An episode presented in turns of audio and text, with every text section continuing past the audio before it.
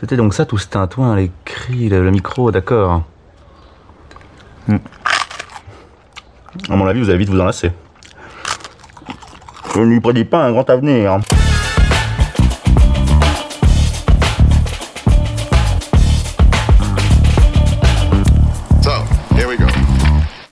Salut tout le monde, euh, je m'appelle Robin et je vous accueille avec plaisir pour ce 23e épisode du balado Une invention sans avenir, le podcast qui patiemment attend toujours une réponse d'Irène Jacob et de l'Institut Lumière quant au retrait du prix Lumière à Gérard Depardieu. Toutes les références pour lire, partager et signer notre tribune sont sur nos comptes Twitter, Instagram et le Club Mediapart. On en reparle peut-être plus tard dans l'émission. Cela dit, et sans transition, Une invention sans avenir, c'est aussi le podcast qui en ce mois de février vous parle de cinéma, d'amour et bien plus encore. Amour en tout genre, sous toutes ses formes, toutes les configurations et sans aucune révérence pour les conventions amoureuses et hétéropatriarcales. Même si sur ce point, avec mes trois enfants et mon monospace, j'ai quand même un peu le monopole du gros cliché. Bon. Que voulez-vous Les clichés, c'est aussi le cinéma qui les fabrique. Alors, c'est pas un concours, hein, Robin.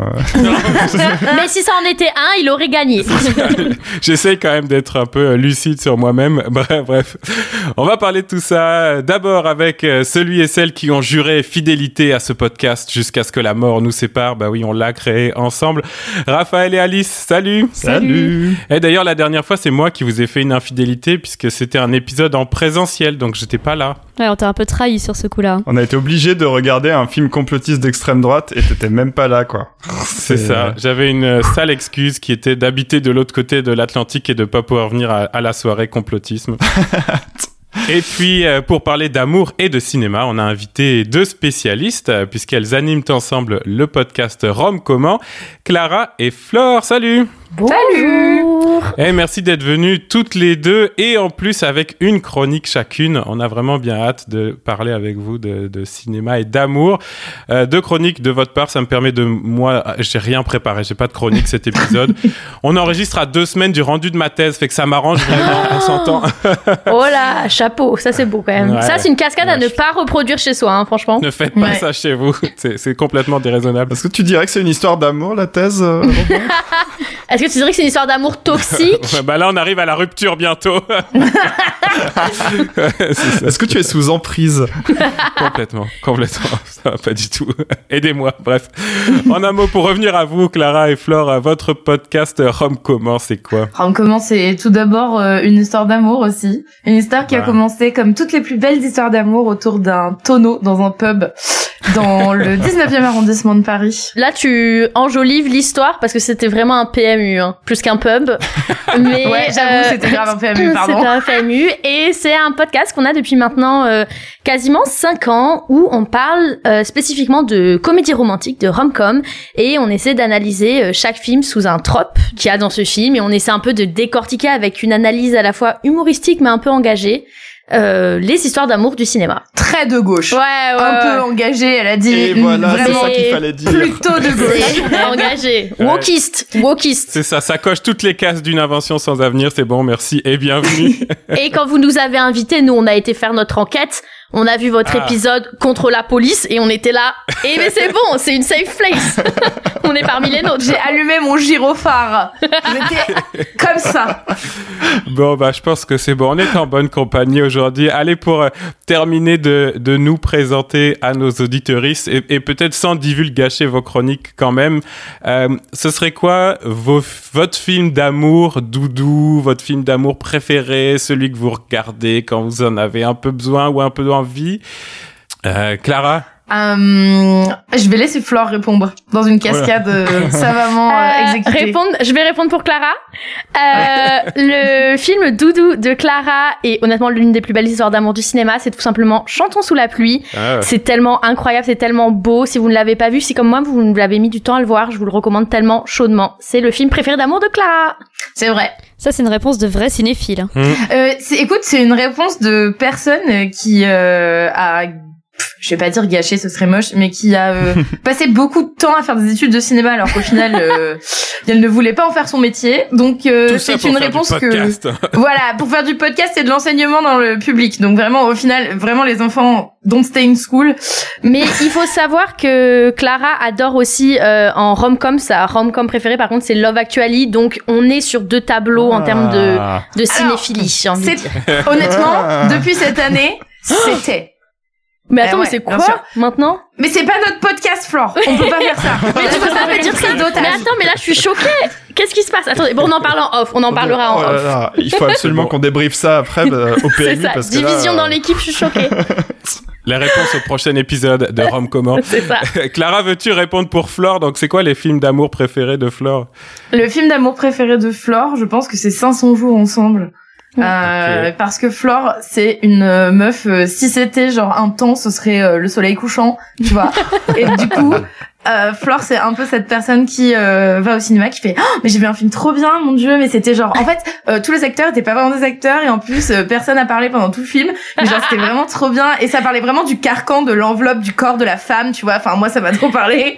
Les films de Sundance, c'est moi. C'est qui je suis. Voilà. Mais, mais ma rom-com préférée, c'est The Holiday. Voilà. Pour l'autre cinéphile. Oui. Ouais, Nous, on doit répondre l'un pour l'autre aussi ou pas? Je sais pas, je vais essayer de deviner celle d'Alice. J'allais dire, que on vous a mis euh, la pression, là. Ouais, ouf. Ah ouais, c'est clair. Est-ce que Alice, toi, c'est Podane ou pas? Bah, Podane, c'est pas vraiment un film d'amour. Si, c'est un film Encore d'amour. même. Ouais, j'aurais pas, Ouais. j'aurais pas classé comme ça. Mais c'est vrai que, ouais, je me suis dit, si c'est euh, le film que j'ai le plus vu, un film d'amour, je dirais c'est Les Parapluies de Cherbourg. Ah, j'étais Oh pas loin. là, quand même. waouh. Ok. Quelle ambiance. Ouais, c'est pas une rom-com. Mais comme je vais le dire dans ma chronique, euh, c'est un peu récent euh, pour moi les rom-com, donc euh, je peux pas Mmh. dire que c'est vraiment euh, préféré parce que je l'aurais vu 500 fois, que ce serait un truc euh, un peu historique pour moi, quoi. Moi, je pense que le film d'amour préféré de Raphaël, c'est Jurassic Park. Ah, c'est vrai. C'est une forme d'amour euh, que, que vous pouvez pas comprendre. Non, t'aurais dit quoi, Raph? Bon, je sais pas. euh, récemment, quand même, le truc qui m'a le plus marqué, c'est peut-être Portrait de la jeune fille en feu. C'est pas très original, mais quand même. euh, Ah ouais, mais c'est film si, d'amour, C'est un film d'amour. Ouais. Mm, mm. Moi, je pense que le film d'amour, comédie romantique que j'ai vu le plus souvent, c'est Prête-moi ta main euh, d'Éric Lartigot. Yes. C'est Yes. vraiment un de mes films d'adolescence à fond, quoi. Je le mentionne dans ma chronique. Je veux pas faire du teasing, mais je le mentionne dans ma chronique. Ah bah voilà, j'adore ce film avec Ouais. Charlotte Gainsbourg et Alain Chabat. Ce qui est bizarre parce que je me suis vraiment beaucoup identifié vers 16 ans à Alain Chabat qui joue un quarantenaire qui veut pas se marier. C'est vraiment weird ce que ça dit sur moi, mais c'est pas... Je veux pas spoiler ma chronique, mais ma chronique parle littéralement de pourquoi est-ce que je m'identifie à des personnages de rom-com qui n'ont rien à voir avec moi. Donc euh, on- là, on est pile dans le thème. Je l'aime déjà ta chronique, Flo.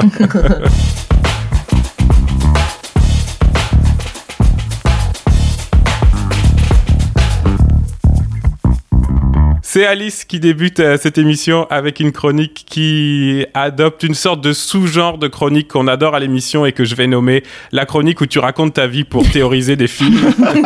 J'avoue, c'est ça. tu t'es posé une question, les films romantiques sont-ils forcément toxiques? Exactement. Et comme je le disais, euh, je me suis un peu euh, construite à partir de l'adolescence contre les films romantiques, dans une forme de féminisme à l'ancienne euh, qui déteste le rose et, et les magazines féminins. et jusqu'à assez récemment, j'avoue que je considérais ça un peu comme un sous-genre.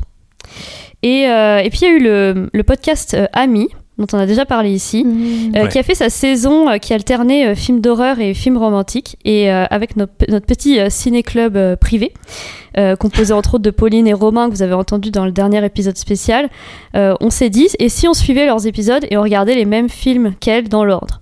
Ça, comme ça, ça nous évitait de devoir choisir des films. C'était toujours des discussions interminables. ouais, ouais, c'est vrai.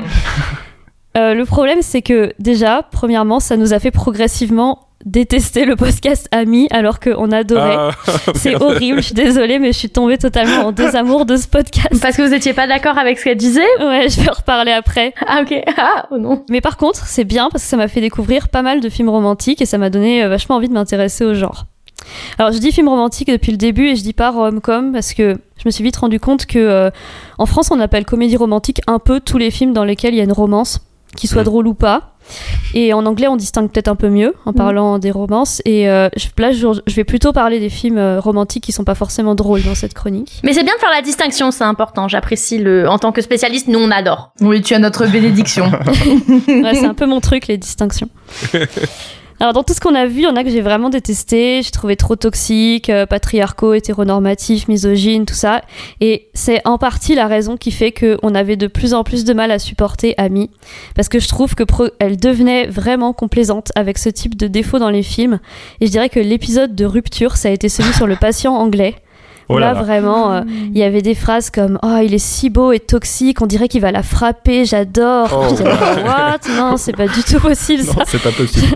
je veux bien qu'on interroge la manière dont nos fantasmes ont été construits, c'est ce que je vais faire ici, mais, mais pas juste que on dirait qu'il va la frapper, j'adore, c'était trop pour moi. c'est chaud. Mais du coup, euh, je suis progressivement tombée sous le charme du genre, et ça a commencé par Orgueil et Préjugés. Donc aujourd'hui, je vais vous parler d'Orgueil et Préjugés. J'ai un peu chapitré ma chronique on va commencer par le chapitre 1, le coup de foudre. Alors, comme euh, c'était dans le projet de suivre les recommandations d'amis, j'ai commencé par la version cinéma, le film de 2005 de Joe Wright avec Keira Knightley et Matthew euh, McFadden. Et maintenant que j'ai vu la version de la BBC, j'avoue que je la trouve largement supérieure, mais rien que la découverte de cette histoire euh, canonique m'a vraiment conquise. En fait, j'ai vécu Orgueil et Préjugés comme un film à suspense, chaque regard de Darcy faisait bondir mon petit cœur. Chaque frôlement de main me donnait des frissons. Il y avait quelque chose de puissamment euh, réconfortant, comme regarder euh, une histoire qu'on connaît par cœur, alors que je connaissais pas du tout cette histoire. Hmm. Alors, pour les gens qui connaîtraient pas du tout cette histoire, je résume quand même en deux secondes. C'est vraiment une histoire archétypale, dont le schéma narratif a été repris partout. Donc on a Elisabeth Bennett, qui est l'héroïne, qui est la deuxième fille d'une sororie de cinq, de ce qu'on pourrait euh, qualifier de petite noblesse campagnarde, qui va euh, rencontrer par hasard un homme plus noble et plus riche qu'elle, mais surtout distant, hautain et qui a l'air de la mépriser euh, au premier abord. J'ai cru que tu allais dire surtout très beau, mais... Ah, je t'inquiète pas, je vais le dire assez plus tard. En fait, elle entend se moquer d'elle au début, elle et ses sœurs, elle se braquent, elle s'enferme dans une espèce de haine, mais évidemment, ils tombent progressivement amoureux l'un de l'autre en dépassant les préjugés et la fierté, c'est le titre, qu'ils avaient au départ. En fait, pour parler comme, euh, comme vous, nos consoeurs de rom on pourrait dire qu'on est dans le trope de From Enemies to Lovers. Alors Darcy, Darcy c'est vraiment un fantasme pour femmes attirées par des hommes.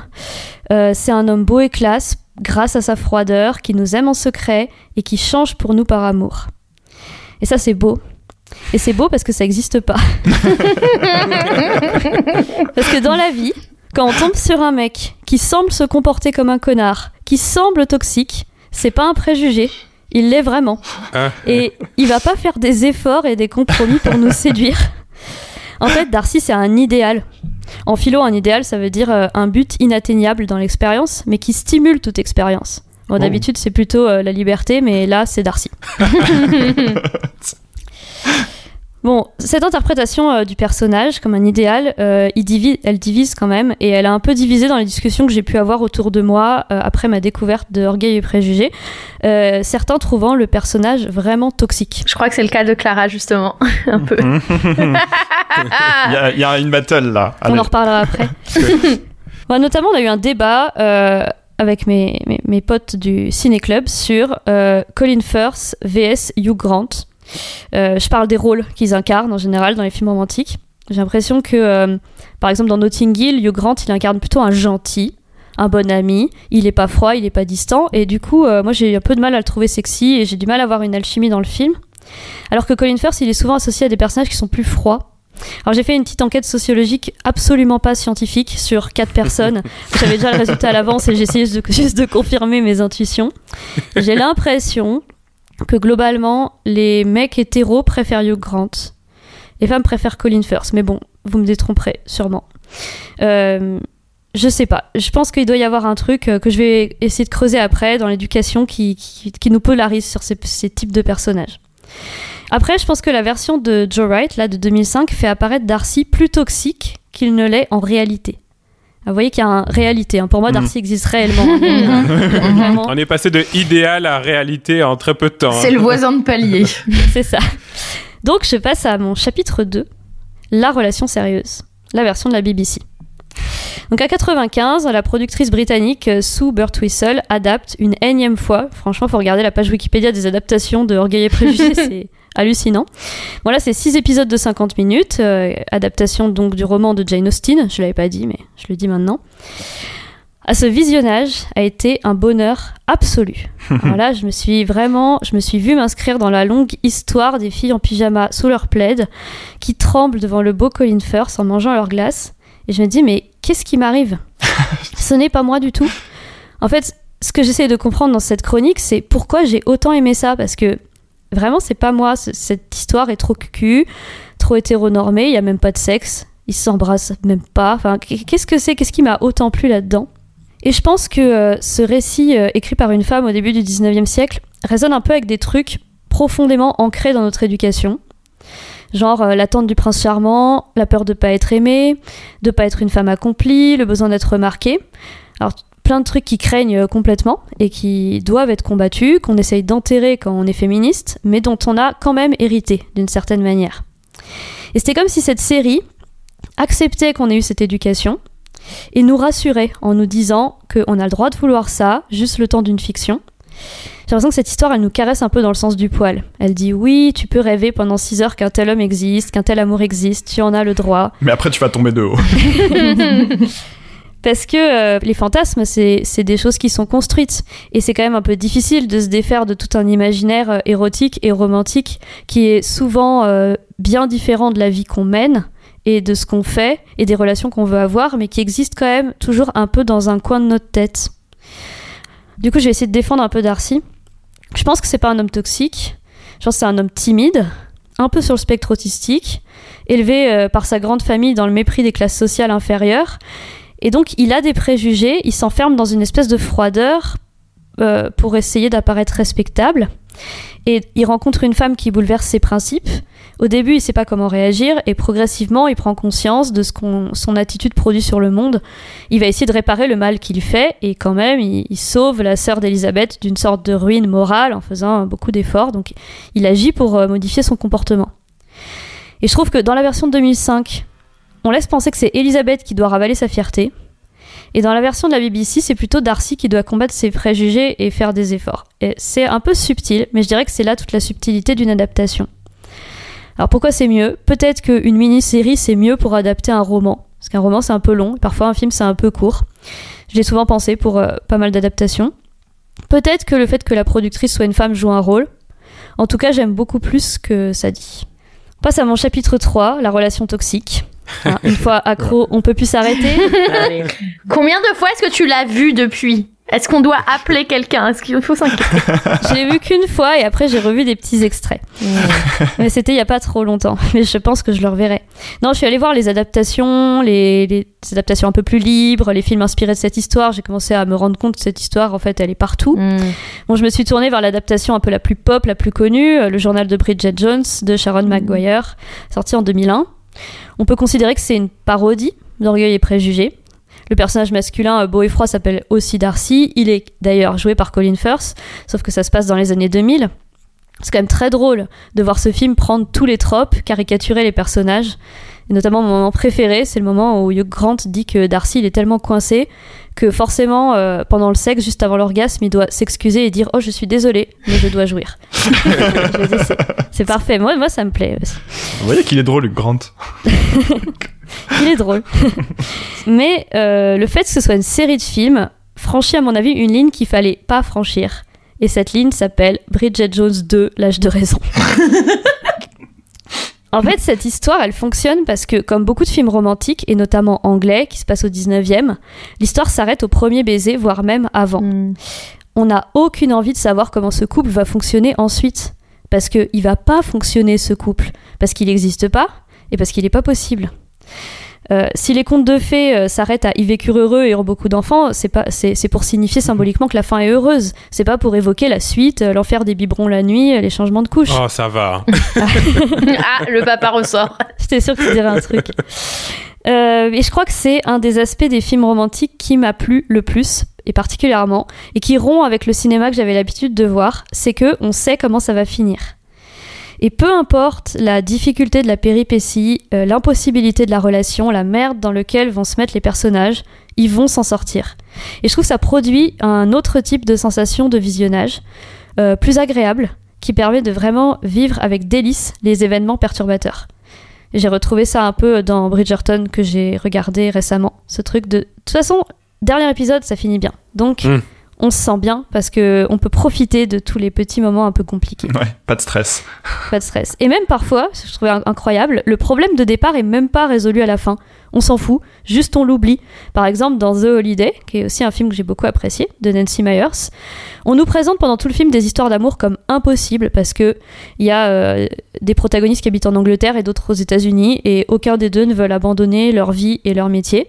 Et à la fin, ils sont ensemble et on s'en fout. On reparle Mm. plus du tout du problème. ça, je trouve ça marrant, le fait de se dire bon, voilà, c'est fini, c'est c'est fini et c'est bien, ça se passe bien.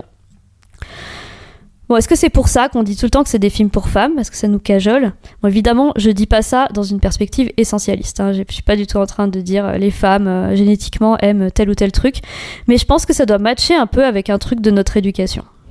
Euh, conclusion, la rupture. Est-ce qu'il y a eu une rupture avec euh, tous ces films romantiques?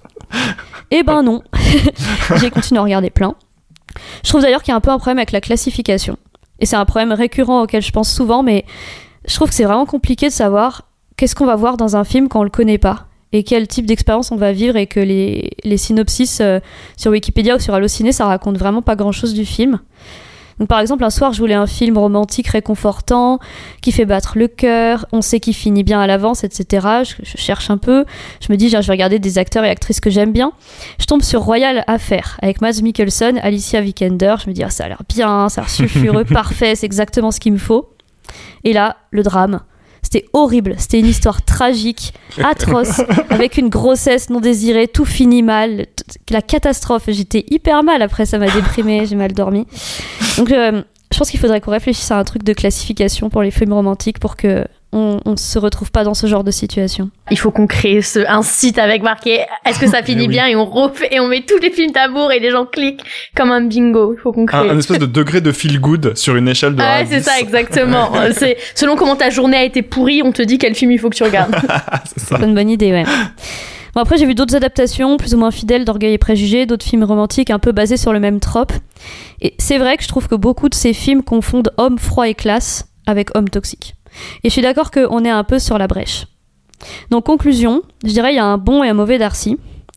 Le mauvais, il est responsable de tous nos couples foireux et toxiques. Et euh, peut-être qu'il faut arrêter de faire ça et que ça donne pas des modèles très intéressants aux jeunes filles qui regardent ces films. Et le bon, bah, il n'existe pas. Mais euh, il Voilà. est chouette. Et merci au cinéma de le faire exister un peu. Euh, ça finit donc comme une déclaration d'amour au cinéma lui-même, c'est cute. Chronique feel good elle aussi du coup. C'est bon, c'est bon. Ah, il y a peut-être un truc, tu parles de confondre l'homme froid et classe avec l'homme toxique. Il se confond aussi souvent avec l'homme riche hein, dans ces films-là, Mm. Ouais, de fou. Ah, On est classe quand on est riche euh, dans, les, dans les films d'amour, si je me trompe pas. on- bah, bah, Darcy est très riche, mais là, je pense aussi récemment toutes les séries euh, Fifty Shades of Grey, tout ça, Ah où ouais. c'est très euh, sur l'homme riche euh, et socialement au-dessus. Dans Bridget Jones, euh, Darcy est avocat et Daniel est mais chef d'une maison d'édition. Oui. Donc il y a quand même un truc aussi de euh, nous les femmes, nous le charme, on est euh, attirés par euh, le ce genre de choses quoi dans la fiction euh, des années 2000. Je dis Mm. nous les femmes, je m'inclus dedans alors que voilà, mais bon, Mm, mm. bon, on se sait. On se sait. Euh, Flore et Clara, je vous ai vu quand même souvent acquiescer pendant la chronique euh, d'Alice. Euh, Qu'est-ce que ça vous a inspiré, toutes ces réflexions sur orgueil et préjugés notamment? Ah Bah déjà Alice euh, parle trop bien et en fait moi je passe ma journée avec des enfants de 8 ans. Donc c'était un plaisir d'écouter. J'étais genre mesmerisée. Et euh, je vais parler de Bridget Jones.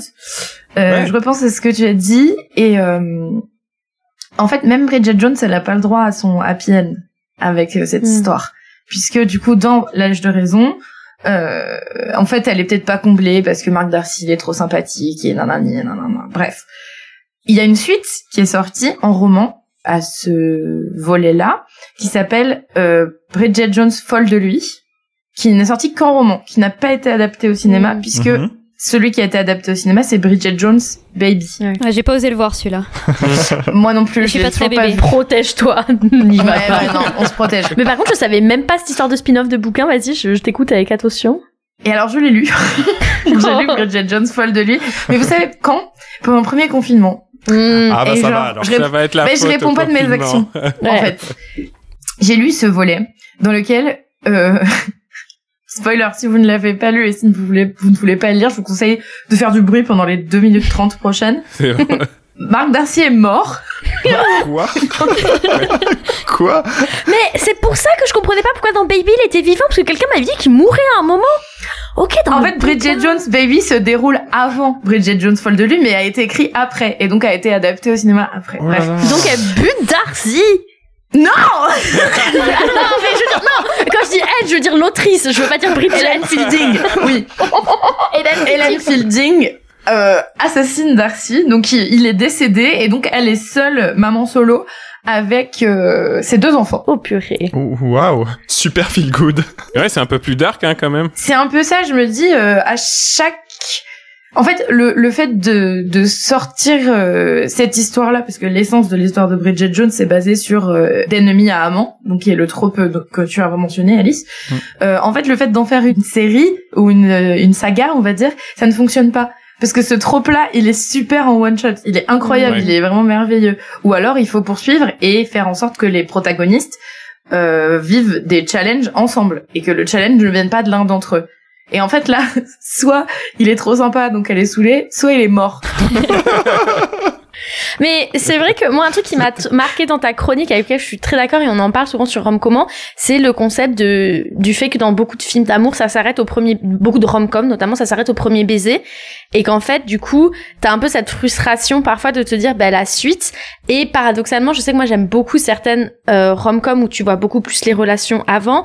Ou surtout, j'aime beaucoup les histoires d'amour où tu vois la relation qui commence et qui se termine. Je pense, du coup, je l'ai cité au début, à 500 jours ensemble, Mhm. où euh, le film, je sais pas si vous l'avez pas vu, c'est un film qui raconte une histoire d'amour mais dans le désordre et du coup on voit le début de l'histoire, on voit la fin et en fait à la fin ça revient au milieu et tu comprends pourquoi ça s'est terminé.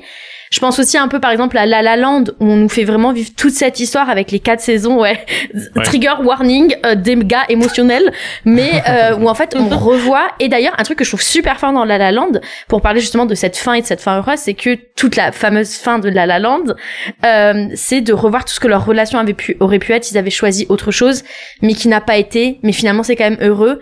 Et du coup je trouve que c'est ça qui est intéressant et c'est ça que je trouve parfois manque dans les histoires d'amour au cinéma. En plus, dans La La Land, euh, le fantasme de ce que ça aurait pu être, du coup, existe Mhm. quand même parce qu'on s'en rappelle plus. Bah oui. Finalement, Ouais. c'est un peu les dernières images, donc c'est ouais. C'est assez malin. ouais. Mais en plus, moi, pendant un moment, la première fois que j'ai vu La La Land, je, naïvement, je me suis même dit, ah, mais en fait, là, il nous remonte ce qui s'est vraiment passé, en fait. Ah oui. Et après, j'étais là, ah non. Mais après, à la fin, je trouve que c'est une trop bonne fin et tout, mais j'étais là. Ouais, ah, c'est excellent. c'est excellent, oui. Damien Chazelle. Bisous. Non, pas bisous, mais Euh, ouais. Bon, bisous nuancés, voilà. non, ouais, non, non, non. Moi, je ne Oh. pardonne pas Babylone, donc euh, pas de bisous. Bon, on va pas relancer ce débat, Ouais. comme on va peut-être pas relancer non plus le débat sur Bridgerton, parce que je pense qu'on a déjà parlé beaucoup. Puis là, ça risque de nous ramener sur 30 minutes de discussion avec Alice. On verra si ça revient dans la suite de l'émission. En tout cas, merci Alice euh, pour cette, euh, cette chouette chronique. Et puis, on attend donc euh, votre classification des films d'amour euh, du plus feel good au plus badant. Ce sera peut-être un épisode spécial de Comment on a teasé des un site web, une prochaine chronique d'Alice, on sait pas en tout cas. La deuxième chronique euh, qui parle d'amour et de cinéma sera celle de Flore avec aussi une autre des grandes questions, donc euh, cinéma, amour et politique. Hein. Euh, les rom-coms sont-elles les seuls films qui parlent vraiment de la vie des femmes, de la vraie vie des femmes J'ai envie d'insister un peu. Flore, Eh oui, c'est à moi, c'est à mon tour de vous présenter, je dois l'avouer, la première chronique de ma vie.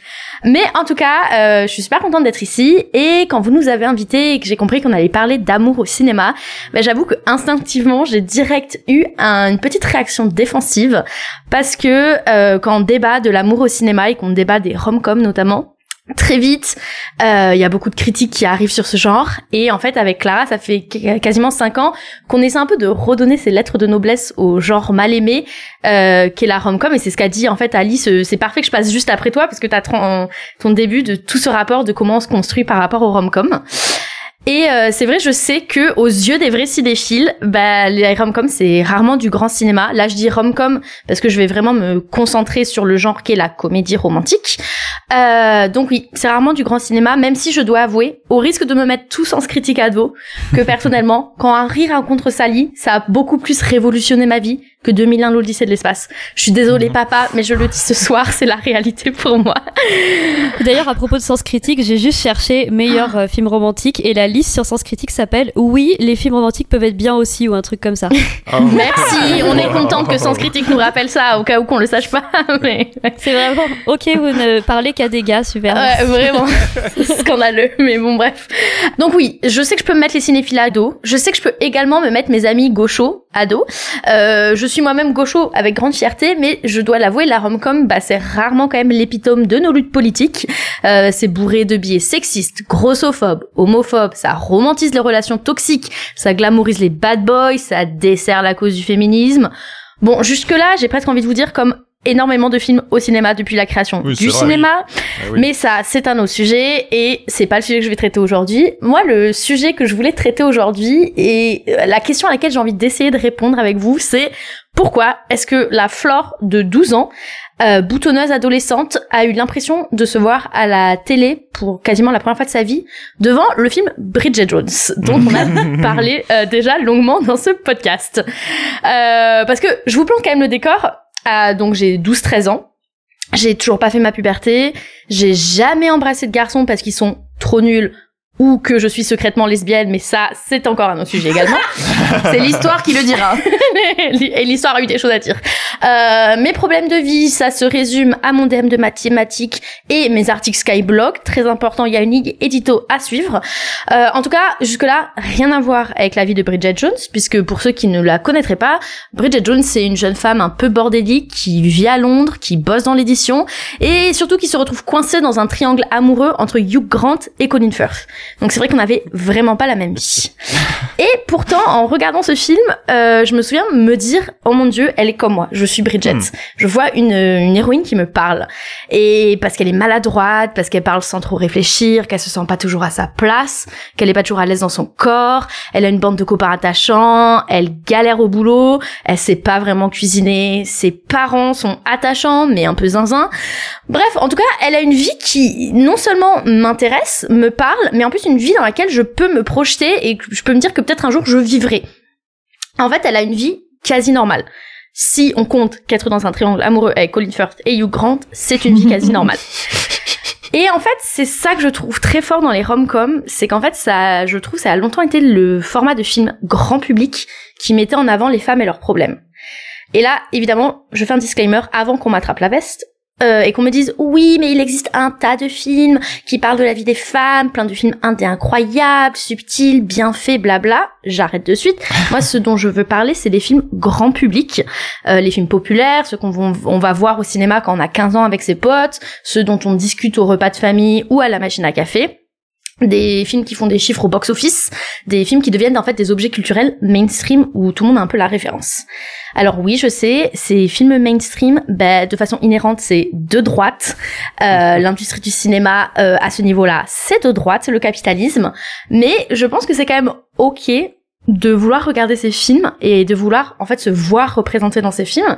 Parce que même si toutes ces grosses productions elles ont des défauts je trouve qu'en fait être politisé et être euh, radical dans ses opinions politiques c'est aussi quelque chose qui peut nous mettre dans l'opposition voire un peu à la marge par moment et que dans notre combat et qu'en fait parfois c'est un peu lourd et que c'est ok de vouloir aussi participer à quelque chose de culturel de global même si ça nous met parfois face à des contradictions du coup, euh, qu'est-ce qu'on fait quand on a envie de regarder un film mainstream qui parle d'une femme Et c'est quoi nos options? Alors, heureusement, récemment, ça a quand même commencé à changer. Euh, on a des films qui s'intéressent à la vie des femmes sans forcément que ça soit des rom-coms. Dans les dernières années, je pense notamment à Anatomie d'une chute, je pense à Barbie, je pense à Nomaland. Enfin, il y en a eu beaucoup et qui ont eu en plus des reconnaissances au box-office, mais aussi qui ont eu des palmes d'or, qui ont eu des Oscars. Là, t'as tout le tintouin. Euh, mais euh, revenons quand même un peu en arrière. Euh, C'est-à-dire que là, on va prendre une petite machine euh, à voyager dans le temps, une machine qui est digne de Christopher Nolan. Ça y est, les cinéphiles sont contents. On a récupéré Sens Critique. C'est ça. Faut savoir, j'adore Nolan aussi, donc comme quoi on peut tout faire en fait. Euh, et je vous ramène avec moi en 1998 et dans le top 20 des sorties de l'année au box-office français. Donc on a quoi comme film? On a Taxi, Le Dîner de cons, Les Visiteurs, Le Oh, Soldat wow. Ryan, Godzilla, Le Truman Show, on a L'Homme au masque de fer, Bonne année. hein. on a Le Masque de Zorro, Avec oh là là. Attends, mais c'est quoi cette année de fou là? On a plus de masques qu'on a d'héroïnes, sachez-le. Alors oui, que des bangers, vous en conviendrez, mais où sont les femmes en fait? J'ai pas envie de vous demander. Que des dudes, ouais. Voilà. Et dans Ouais. ce top 20, il y a deux films qui ressortent avec des femmes. Titanic et la rom-com Marie à tout prix. On remonte maintenant en 2006. 2006, j'ai 12 ans. C'était il y a 18 ans. Mon dieu, ça me... Bref, c'est un autre sujet. Euh, à cette époque-là, le ticket de cinéma coûte 4 euros. Ça aussi, Wow. ça fout le bad. Et peut-être, je crois même moins de 4 euros pour les moins de 14 ans, mais bon, bref. Je vais au vidéo au club tous les vendredis. Et à cette époque, pareil. C'est quoi le box-office en France? Dans le top 20. Pirates des Caraïbes, Camping, Les Bronzés 3, Ah. Casino Royale, X-Men, ne le dis à personne. Bref, encore une fois, niveau femme, c'est pas à fond. Par contre, il y a deux films qui se glissent dans ce top. C'est Prête-moi ta main, dont on a parlé en début d'émission, et Le Diable s'habille en Prada, qui est pas tout à fait une rom-com, mais là, je, je m'égare. En tout cas, je veux pas vous faire le box-office euh, de toutes les années depuis la création du cinéma, mais je vous invite en fait à aller sur Google et à faire ce petit jeu et à voir le nombre de films euh, où il y a une héroïne dans les box-office de toutes les dernières années. Et en fait, vous verrez que les seuls moments où il y a des films comme ça qui se glissent, ben en fait, c'est très souvent des histoires d'amour et c'est souvent très beaucoup des rom-coms. Et donc, tout ça pour dire que quand vous êtes une femme, à l'époque, si vous voulez vous voir à l'écran, en fait, vous avez pas vraiment d'autre choix que la rom-com. Alors, en effet, ça soulève euh, quelques problèmes. Déjà parce que ça met l'amour au centre de la vie des femmes. Ça met l'amour hétérosexuel au centre de la vie des femmes, et ça, c'est vraiment criminel. Euh, ensuite, c'est toujours politique ici. Euh, ensuite, ces films sont quand même très souvent euh, réalisés et écrits par des hommes qui ont des visions de l'amour et des femmes assez ravagées. Il y a également des femmes qui réalisent ces films qui ont aussi une vision de l'amour et des femmes ravagées. Hein euh, Not All Women. Mais euh, ces films n'échappent pas à beaucoup d'écueils. D'ailleurs, ça met- c'est aussi des films qui mettent souvent en avant des femmes blanches, minces, hétéros, riches. En tout cas, c'est pas l'inclusivité dont on rêve et c'est pas toutes les femmes qui peuvent se sentir représentées par ces films. C'est loin d'être parfait. Mais néanmoins, ça parle quand même des femmes. Ça parle des femmes et ça parle de leur vie. Et ça parle pas que d'amour. C'est-à-dire que, pour donner quelques exemples, dans The Holiday, qu'on a aussi mentionné, bah, Iris, elle nous parle de sa difficulté d'être le personnage principal de sa vie, de couper les ponts avec son ex toxique. Dans 30 ans sinon rien, Jenna, elle nous parle de son envie de grandir, de comment c'est dur d'être une bonne personne et comment on fait pour réparer les pots qu'on a cassés quand on a mal agi. Dans 27 robes, Jane, elle nous parle de rivalité entre sœurs, elle nous parle de l'impression d'être toujours de trop, mais aussi d'être pas assez en même temps. Euh, Dans Dirty Dancing, ça nous parle de classe sociale, ça nous parle de justice, ça nous parle d'avortement. Bref, je pourrais dérouler la liste encore très longtemps. Mais encore une fois, ce n'est pas que de l'amour ces, ces films. Et en fait, j'ai l'impression que si les rom-coms sont si mal aimés et sont si mal considérés, c'est parce qu'en fait, la société patriarcale dans laquelle on est considère que tous ces sujets-là, c'est des sujets, je mets des guillemets, de femmes, et que du coup, bah, c'est trivial, c'est pas intéressant. J'aimerais conclure en disant, je pense que, alors sachez que c'est une idée d'un philosophe que j'ai entendu en conférence et j'ai pas réussi à retrouver le nom, j'ai tapé sur Google. Je suis désolée, philosophe, que je te, je t'ai volé. Mais Si, si tu nous écoutes, voilà. Je crois que petit je, crois je, je me demande si c'était pas un truc de. Bourdieu, donc je pense qu'il est, tu vois, il me pardonnera. Mais euh, le privilège des classes sociales dominantes, bah, c'est d'exister et de se voir exister. C'est-à-dire que les œuvres culturelles sont sur leur vie, leurs problèmes. Ils ont la chance d'exister deux fois et de voir à l'écran des choses qui les intéressent. Et je trouve que pendant longtemps, en fait, pour une grande partie de la population, les femmes, les rom-coms, bah, c'est un peu l'une des rares façons de pouvoir exister dans la culture mainstream. Et donc oui, c'est pas le genre le plus inclusif, mais je trouve que récemment, depuis qu'il y a un nouveau vent de fraîcheur dans les rom-coms, après il y a eu un âge d'or pendant les années 2000 et, et ça a un peu disparu et là ça revient, euh, je trouve que les nouvelles productions, elles annoncent justement peut-être un peu cette diversité qu'on attendait, euh, avec des héroïnes non blanches comme euh, dans Crazy Rich Asian ou Ce que veulent les hommes, on a des histoires d'amour queer comme Noël, ma belle famille et moi, ou Bros, et en fait, euh, je me dis encore une fois, les rom-coms vont peut-être pouvoir être un vecteur euh, dans la culture mainstream pour que des populations qui se voient rarement, qui voient rarement leur vie à l'écran puissent être un peu représentées. En tout cas, moi personnellement, pour terminer cette euh, chronique, j'ai hâte de voir de plus en plus de films qui parlent de toutes les femmes, que ça soit des rom-coms, des blockbusters Mhm. ou des petits films indés. Et j'irai même plus loin en disant que je l'espère un jour qu'on verra à l'écran d'autres minorités de genre. Mais là, je suis peut-être un peu trop radicale pour 2024.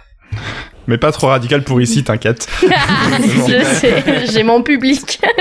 voilà. On vous l'avait dit que Flore, elle avait sa place euh, euh, dans l'émission. C'est bon, je pense que tu nous l'as largement prouvé. Tu t'es comme Alice coulé dans le fameux modèle de la chronique où tu parles de toi pour théoriser sur des sans, films. Sans, mais alors c'est quand même très très souvent. C'est vraiment notre spécialité aussi un peu sur Rome comment, c'est-à-dire ouais. que nos avis, mm. je considère sont la réalité, sont véridiques en fait. C'est vrai. Mais c'est ça, voilà, ça. Je suis assurée. Les gens viennent entendre nos avis. Hein. J'ai plein de questions. On va certainement pas parler de tout, mais euh, par rapport à un, une des questions qu'on se pose souvent dans le podcast, là, la question de ok des films mainstream qui vont comme un peu en loose day ou pas d'Hollywood, euh, distiller des thématiques politiques, t'en as mmh. cité plusieurs. Est-ce c'est quoi par, le bénéfice de ça versus le fait que peut-être que justement comme c'est des films qui sont marketés, brandés pour des femmes, mmh. euh, c'est pas un peu un, des films qui prêchent des convertis, euh, je le dis comme une question, ou est-ce que non, en fait c'est aussi bien d'avoir ces thématiques-là dans des films pour ce type de public? Alors, vous voulez relancer le débat sur Barbie? C'est ce que j'allais dire, 100%. Pas nécessairement, mais on peut le prendre peu, par ce bout-là. Ouais. C'est vrai que c'est un peu Barbie. Alors déjà, je pense que ouais. toutes les femmes qui regardent, euh, toutes les personnes qui regardent des rom-coms, public souvent très féminin, euh, ne sont pas forcément, euh, n'ont pas forcément conscientisé certaines choses. Après, encore une fois, je dirais pas jusqu'à dire que la rom-com c'est euh, l'épitome du médium pour faire passer des messages euh, politiques. Euh, mais c'est vrai que moi, ça me fait penser. Je suis très intéressée à pourquoi est-ce que les les hommes ne s'intéressent pas aux histoires de femmes et pourquoi est-ce que les femmes s'intéressent aux histoires d'hommes? Là, c'est pas un truc de cinéma, mais j'y pense. J'ai été très choquée récemment de découvrir une stat qui m'a horrifiée sur la littérature, euh, qui est que les 10 auteurs masculins les plus vendus au monde sont lus à 50% par des hommes et par des femmes, et les 10 autrices les plus lues dans le monde sont lues à 90% par des femmes. Et euh, c'est vrai que maintenant je vais euh, quand je vais chez mon père qui est un très grand lecteur, je regarde sa bibliothèque et et je lui dis et je lui dis des questions. T'as déjà lu Orgueil et préjugés de Jane Austen? Et il me dit non, j'ai jamais lu Jane Austen. Et je me dis c'est c'est quand même l'une des romancières les plus influentes qu'on connaisse. Tu ne l'as jamais lu, mm -hmm. alors que tu t'es tapé toutes les autres les mêmes mecs qui nous racontent les mêmes trucs depuis des dizaines d'années. Bref. et je pense que euh, les rom-com en fait, oui, peut-être que ça s'adresse un peu à un public de de parfois de personnes concernées qui du coup entre guillemets n'apprennent rien. Et c'est vrai que j'invite plus d'hommes à regarder des rom-coms, vraiment. Parce que je veux dire, nous on s'est bien tapé euh, les Fast and Furious et les X-Men et les et les trucs comme ça, donc, et les James Bond. Donc et Nolan. ouais, et les Nolan. Ouais. C'est clair que s'il n'y avait pas eu ce projet de ciné-club là euh, où on suivait le truc de Ami, moi c'est pareil, j'en aurais, j'aurais jamais regardé. Euh... Alors les, les un peu connus aussi, je les avais peut-être vus, mais euh, mais la, on va dire le, le second cercle. Pff, vraiment pas quoi et on s'y intéresse et pas. tout à l'heure quand je préparais mon étude sociologique bidon là je me suis dit je vais essayer de demander à des mecs hétéros euh, ce qu'ils en pensent et ils étaient là genre c'est qui? C'est qui euh, Colin Firth c'est euh, Hugh Grant enfin c'est hallucinant quoi c'est quand même tout un pan de la culture euh, Mm. qui est quand même vachement, culture populaire qui est quand même vachement importante qui, qui leur échappe complètement euh. Tu leur as dit que c'est euh, le roi George et le Oompa Loompa dans Wonka ou pas? Moi j'ai pas essayé j'ai laissé tomber Oompa Loompa, putain. Des films de gars. non mais on devrait faire genre ah ouais t'es, fin- t'es cinéphile et tu connais même pas euh, Orgueil et préjugés on devrait alors retourner le Mm. truc Ouais, c'est pas faux.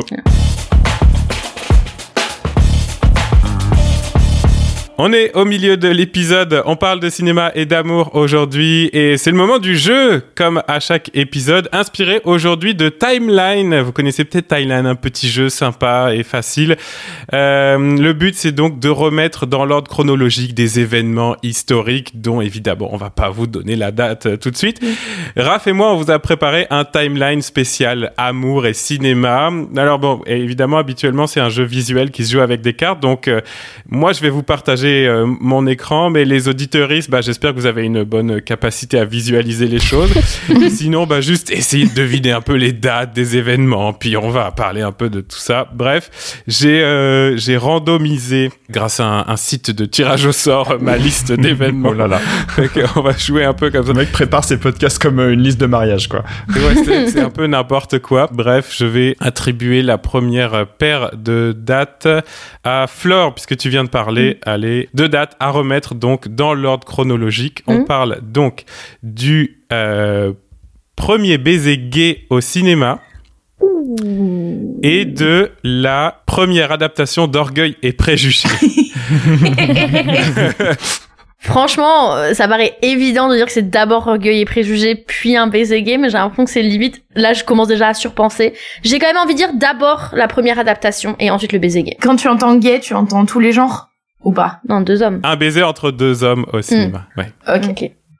Non, je vais, je vais dire, mon, ma dernière euh, bafouille, c'est euh, d'abord euh, l'adaptation d'Orgueil et Préjugés. Eh bien, eh bien, tu te trompes, Flore. Euh, le premier Je baiser savais. entre deux hommes au cinéma. Ce serait alors je vais mettre plein de guillemets de historien du cinéma évidemment je l'ai déjà dit dans plein de chroniques. Quand on, quand on dit qu'un truc est le premier c'est jamais vrai etc c'est toujours des conventions et ça dépend de comment on le définit. Mais bref le premier baiser euh, de cinéma entre deux hommes ce serait dans le film Wings de William Wellman en 1926 euh, c'est très furtif. Le, le baiser en lui-même est très furtif mais la scène est très très longue. Elle est c'est c'est des aviateurs puis elle est elle est construite comme une pieta Euh, notre ami Aurel pourrait Oh là euh, là. disserter là-dessus pendant très ouais. Mais mais bref euh, il y a y a une scène très très longue de déploration avec le gars qui pleure et le bisou est très très furtif. Mais c'est une jolie scène Là, c'est dur parce que je suis pas mauvaise joueuse, mais là, j'ai l'impression d'avoir déçu ma communauté, tu vois. Ça, c'est dur. je sais qu'ils me pardonneront. Je sais que, je sais que les queers me pardonneront. bon Et du coup, première adaptation d'Orgueil et Préjugés, c'était 1938, c'est à la télé britannique, euh, si je dis pas de conneries. Punaise, c'est lou, c'est lointain, entre guillemets, je trouve. Ouais, c'est genre plus d'un siècle après le, le bouquin, Ouais. je pense. Et après, ils en ont fait une toutes les 5 ans, quoi. C'est ça. Une fois qu'ils étaient lancés, ils étaient là, on y va, on y va, on y va. Bon, on continue dans l'ordre sur mon écran avec euh, Alice. En plus, je, je, je vous promets que je triche pas, mais Alice, celui-là, il est quand même pas mal pour toi. Le mariage de Jacques Demy et Agnès Varda dans la timeline se situe à peu près quand?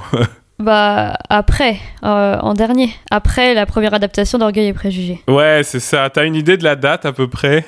Non, pas du tout, j'ai peur de m'humilier. 1962, mariage de Jacques Demy et d'Agnès Varda. Écoute, moi, je savais même pas qu'ils avaient été mariés, donc il y a pas d'humiliation à avoir. Flore, euh, non. Ah non. Si. Ça, il y a euh, quand même. Clara, la première comédie romantique au, au cinéma serait selon toi où dans notre timeline qui est pour l'instant euh, un peu maigre Je pense que c'est avant le premier baiser gay au cinéma. Wow, Joli. ben oui, ben oui, 1924. Oh, pas beaucoup avant. Non, Purée. ce serait Sherlock Junior. Tu veux dire un mot sur Sherlock Junior, euh, Raph De Buster Keaton. Ouais. Ah, je veux dire que je suis pas très sûr que ce soit vraiment euh, une rom-com euh, dans les clous et tout, mais euh, non, mais ça marche. le site Glamour dit que c'est la première. Et on embrasse Glamour. On a fait des petites recherches. Un point pour Clara. Flore, avec des guillemets, Mm. la première comédie romantique avec des zombies. où se trouve-t-elle dans la timeline? Est-ce que c'est Orgueil, Préjugés et Zombies? J'ai vu qu'il y avait ça, je l'ai pas oui, vu. ça mais- existe, ça existe. Euh, Est-ce que c'est Warm Bodies, cette affreuse Ah non, que je j'adore Warm Bodies, mais parce que j'adore Nicolas Ah Soult. bon? C'est mon. Enfin, j'adore Ah oui, Warm non, Bodies j'exagère. que- J'exagère, c'est juste qu'il y a Nicolas Soult. Euh, j'ai envie de dire, euh, j'ai envie de dire que c'est entre la première adaptation d'Orgueil et Préjugés, le mariage. Parce que quand même, les zombies, c'est un peu intemporel. Je suis sûre qu'ils ont fait ça avant. Mais en même temps, comédie romantique. Non, mais je me trompe complètement. Je sais pas ce que je fais. je vais Alors, dire avant le mariage. Je vais dire avant le mariage. Allez. Avant le mariage de Jacques Demy et Agnès Varda. Non, alors en fait, je sais pas, mais l'important dans l'intitulé de la question, c'était les guillemets qui font qu'en fait, la première comédie romantique avec des zombies, c'était la tagline de Shaun of the Dead. Et Shaun of the Dead, c'est sorti en 2004. Ah, c'était un le piège. piège. Le Ouais, là, on est joli. Non, mais tu sais quoi, je pense qu'il y a peut-être pas eu de film romantique avec des zombies Je sais avant, pas s'il mais- y en a eu avant pour vrai, là. Je, je- Déjà, le premier film avec les zombies de Romero, je pense que c'est les années 60. Je sais pas s'il y en a Ah, avant, donc. euh, Aïe, aïe, aïe. Ça dépend comment on définit zombie. N'entrons pas dans ce débat. Oh là, Euh, non. Surtout non. pas. C'est si les films de tout à l'heure, ils vont nous re-hater. hein. C'est ça, c'est ça. On les avait récupérés. Sens critique en fureur. Bon, on en est à Alice. Alice, la première loi autorisant le divorce en France. On est un peu sorti de cinéma, mais on s'est dit qu'on allait mettre aussi des dates un peu politiques là-dedans. Je sais pas du tout. Je, je n'ai aucune conscience historique. C'est ça, faut y aller avec un guess. À ton avis, ça nous sortirait de quelle époque politique une loi sur le divorce? Je dirais que c'est avant, avant tout. C'est avant 1924. Ouais, c'est avant Ouais, 1924. Celle de Napoléon, non? Non, la date ne vous étonnera pas. 1792. Ah bah oui Mmh. Ouais, Nos Flûté. révolutionnaires sûrs.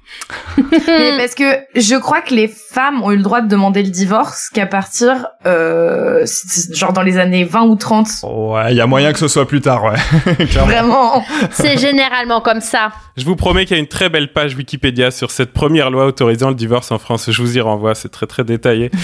Euh, euh, donc un point pour Alice Clara. On est sur euh, la suivante qui est la première apparition de Hugh Grant à l'écran. Euh... Donc Voilà, faut estimer un peu l'âge de Hugh Grant. Il y a moyen de, de calculer un peu comme ça. Je pense qu'il est né dans les années 50, puisqu'il doit avoir 70 ans à peu près. Hugh Grant, il a 70 ans. Ouais, Quoi à peu près. C'est chaud, hein. Wow. Ouais, il a changé. Hugh Hein. Grant est vieux. Hein. Chaud Pardon, enfin, c'est ok de vieillir, hein, pas d'agisme ici. Quoi, mais- il a, il a pas 32 ans Attends, mais je suis choquée. Ok. bar. Ah, j'ai envie de tenter après 1962, mais s'il a joué en tant qu'enfant, c'était plus tôt. Non, c'est ça, t'as raison. Euh, Allez. 1982. En fait, c'est pas si jeune que ça. euh, Il a plutôt la vingtaine, je crois, à ce moment-là. Ok, donc Ouais. il a pas joué enfant. Mais oui, son premier rôle, mais son premier rôle, meuf, c'est pas quatre mariages et un enterrement. Ben non, en fait, il a fait un film avant qui s'appelle Privileged, euh, 82, et j'ai cherché juste avec Privileged et Hugh Grant, et regardez, il a la tête de Benjamin Duhamel, le, le non. présentateur de BFM. Je vous Ça jure dire que qu'il ressemble à c'est... une souris. Pardon, ça, je pense que ça a pété un peu le sex appeal de cette émission de parler de Benjamin Duhamel, mais tant pis. Alors, la suivante est très précise. Eh, je suis... C'est vrai que Flore, c'est un peu- Flore, j'ai, Flore, c'est elle un a les peu jours, mais c'est très ok. précis. C'est pas grave. C'est tirageaussort.net. Je, je, je, voilà. je donne mes sources. sponsor de l'émission. Donc, euh, on entend à l'écran la phrase Le problème avec les comédies romantiques, tu sais, c'est que les couples ne se forment qu'à la toute fin du film. Ce dont on ne débattra pas, d'ailleurs, c'est probablement en, en grande partie faux. C'est une citation. On cherche la date de cette citation. Cette citation, je suis peut-être complètement à côté de la plaque, mais me donne l'énergie d'un film de comédie romantique des années 2000 avec une héroïne un peu genre sassy, feisty qui est là genre tu sais le problème avec les comédies romantiques. Donc j'ai envie de dire que c'est après Shaun of the Dead ou avant Shaun of the Dead, mais c'est par là. J'ai envie de dire c'est les années 2000. On va dire après Shaun of the Dead? Pas loin. Tout le raisonnement est bon, mais euh, la- la 2003 transformation- versus 2020, 2004. 2003. Ça c'est criminel. C'est dans quel film? C'est dans Love Actually, je crois. Ah oui, ça me disait quelque chose. Ouais, et j'ai pas reconnu. Putain, j'ai honte de moi là. Ouf, c'est dur. J'ai déçu, j'ai déçu une deuxième communauté avec ce jeu. C'est la communauté des Roms communistes. Ah, mais c'est parce que c'est en VF. C'est, il me semble que c'est Liam Neeson qui le dit à son, euh, possible, ouais. à son beau-fils. Ah oui, qu'ils regardent Titanic ensemble, c'est trop mims. Meilleur perso. On continue avec Alice. La France censure un film pour avoir montré une romance entre un homme noir et une femme blanche. Super, bonne ambiance. On, on l'a pas précisé, mais a priori, ce serait pour la première fois. Ou Raph, je donne le film ou pas? Je sais pas, je sais pas si c'est pour la première fois, mais en tout cas, c'est un cas de censure euh, assez emblématique, ouais. En France, en tout cas. On va dire entre, euh, entre Orgueil et Préjugés, le mariage de Jacques Demy et Agnès Varda? Eh my god, oui, c'est Wow. c'est 1961, c'est-à-dire l'année la qui précède le mariage Ouais. de Jacques Demy et Agnès Varda. J'avais hésité avec, euh, avec avant 38. C'est quel film?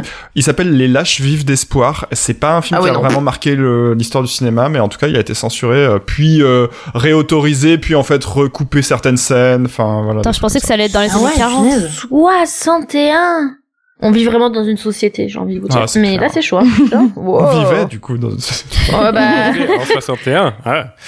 Euh, Clara, j'en ai un qui a un petit peu de mauvaise foi dans sa formulation, mais vous écoutez une invention sans avenir, fait que vous n'êtes pas euh, abrité de la mauvaise foi.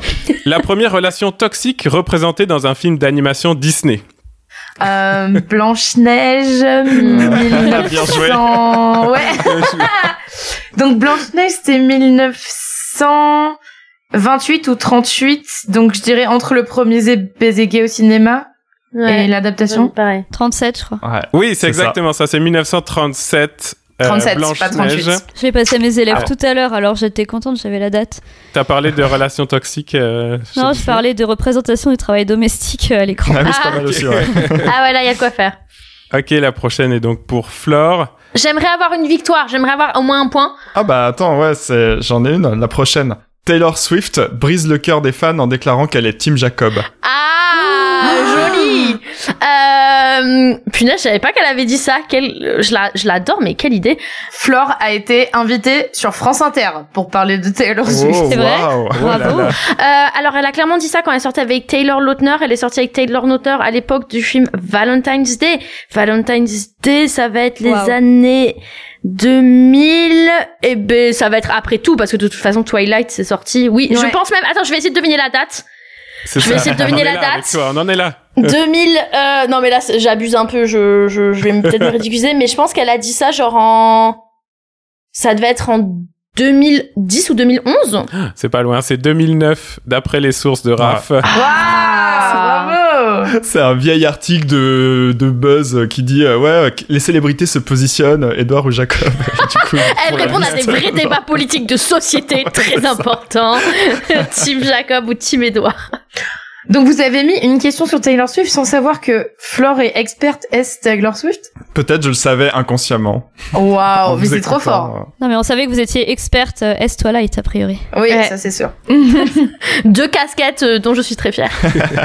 Bon, allez, encore euh, une pour Alice et une pour Clara. Dans ce cas, Alice, Michel Legrand compose Les Moulins de mon cœur pour le film L'affaire Thomas Crown de Norman Jewison. Ce serait où dans la timeline? Bah, j'en sais rien. Je l'ai pas vu. Je sais pas du tout euh, ce que c'est que ce film. Je connais la musique, mais euh, je sais Ouais, pas du c'est tout ça, ce que c'est que ce film. C'était juste pour plugger le fait que cette musique Ouais. d'amour hyper connue était un, Mhm. un film, euh, un film très cool d'ailleurs, un très très Ah cool oui. Ouais. Ouais, ouais, ouais. Histoire d'amour entre Steve McQueen et Faye Dunaway avec euh, un Mhm. planeur, une scène incroyable. Bref. Allez, on va dire entre le mariage de Jacques Demy et la première apparition du grand à l'écran. Mais exactement, Ah, 1968. bravo euh, Bien joué. 1968, Les Moulins de mon cœur. Ça y est, vous l'avez tous et toutes dans la J'adore. tête. J'adore cette chanson. Je te soupçonne d'avoir mis ça juste pour pouvoir la mettre en musique de fin de En l'émission. générique de fin de l'émission, sûr. Mais 100%, c'est 100%. Euh, Juliette Armanet, on a fait une version exceptionnelle au Festival de Cannes en 2018. Mmh. Voilà, je vous le dis Ouais. Raison de plus pour aller me 2019. renseigner. Euh, ce serait euh, la dernière euh, pour Clara qui nous permettra de savoir si donc euh, on termine en égalité entre Alice et Clara ou si Alice euh, gagne. Euh, Raph, tu voulais choisir euh, Euh, je sais pas. Attends, qu'est-ce qu'on pourrait prendre? Bah, On pourrait dire, par exemple, le premier film représentant une danse entre deux hommes. Mmh. Pas mal ça. Oh wow. Le premier film représentant une danse entre deux, deux hommes, entre deux personnages qui sont stéréotypés comme des hommes à l'écran. Mhm. Une danse entre deux hommes, mais c'est-à-dire parce que dans Chantons sous la pluie, ils dansent ensemble, mais c'est pas. Ah, ils dansent collés serrés Quand quand, même, même. euh, ah ouais, voilà, ok, d'accord. Voilà. Ouais. Et ils font pas la Macarena. C'est vraiment. ils- Ah, la première Macarena à l'écran, c'était quand? Dans les bras l'un de l'autre. Personnages qui sont caractérisés comme des hommes à l'écran, il y a Some Like It Hot de Billy Wilder. Pff, mais je pense que ça devait être avant. Eh ben, tu sais quoi, je vais mettre ça avant le premier baiser. Ça me semble logique. Entre 1924 et 1926. Oui. C'est risqué. hein. C'est très risqué. Mais elle vit dans le risque, Clara. C'est le super banco, là. Il y y a pas moyen. Non, mais t'étais vraiment pas loin parce que t'es juste, c'est, t'aurais été le cran d'au-dessus. Oh putain. C'est 1895. Wow. Et ouais. Wow. Ouais, c'est un film qui est souvent justement évoqué comme la première scène gay de l'histoire du cinéma, ce qui est une interprétation quand même très très large euh, des termes. Mais euh, c'est un film sonore expérimental de la compagnie de Edison. J'adore. Edison, il a dit gay rights. en, en plus d'être euh, un des premiers films tout court de l'histoire du cinéma, c'est un des premiers films sonores, une expérimentation de, de, de synchronisation du son à l'écran. Et donc, il y a un violoniste qui joue et il y a deux hommes qui dansent juste à côté. Ah. Est-ce que c'est pour suggérer une attraction ou est-ce que c'est juste qu'ils aimaient tellement pas les femmes qu'ils préféraient faire jouer des hommes Ouais, j'allais dire, sans doute parce que les femmes n'avaient pas le droit. Voilà, c'est ça. ah non, quand même, on va pas filmer des femmes. On est en 1895, les gars. On On est préfère danser entre nous. Bravo Alice. Bien joué, Alice. Wouh. Jolie victoire. Bravo, bravo. Merci. J'espère qu'on vous a fait apprendre des trucs, euh, notamment des trucs à la con sur l'histoire du cinéma. C'était trop bien. Ce qui est bien aussi, c'est comme on était trois, on est toutes sur le podium. Eh bah ouais, Et voilà. ça, j'apprécie. C'est bon. Voilà. C'est la vraie sororité.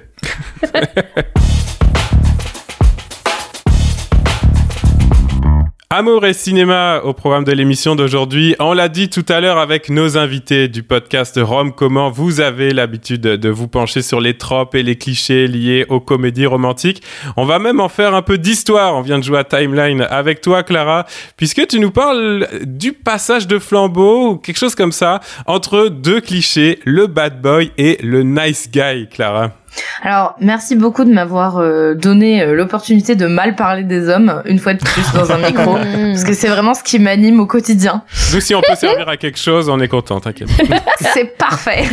Donc, quand euh, Raphaël nous a contacté, il nous a dit, voilà, est-ce que vous voulez venir euh, parler mal euh, de certaines choses dans notre podcast? J'ai dit évidemment, parce que j'ai un, un life motto qui est être un rageux n'est pas un trait de personnalité. C'est-à-dire que détester les enfants, détester les chiens ne fait pas de vous une personne meilleure. Détester Noël. Détester les hommes, oui, Ah, beaucoup plus. quand même. C'est là que ma chronique du jour porte sur un sujet qui, je pense, parlera à beaucoup. Dans les rom-coms qu'on appellera classiques, c'est-à-dire euh, boy meets girl, boy and girl fall in love, et après, Inch'Allah, ça se passe bien. Euh, on a souvent un archétype qui revient dans euh, les rom-coms d'antan. C'est l'archétype du bad boy. Alors, pour m'aider dans ma chronique, qui sera plutôt euh, sous forme de discussion, hein, n'est-ce pas, je l'espère, j'aimerais m'adresser aux personnes qui sont attirées par les hommes autour de cette table. Je ne sais même pas s'il y en a, pour être honnête avec vous.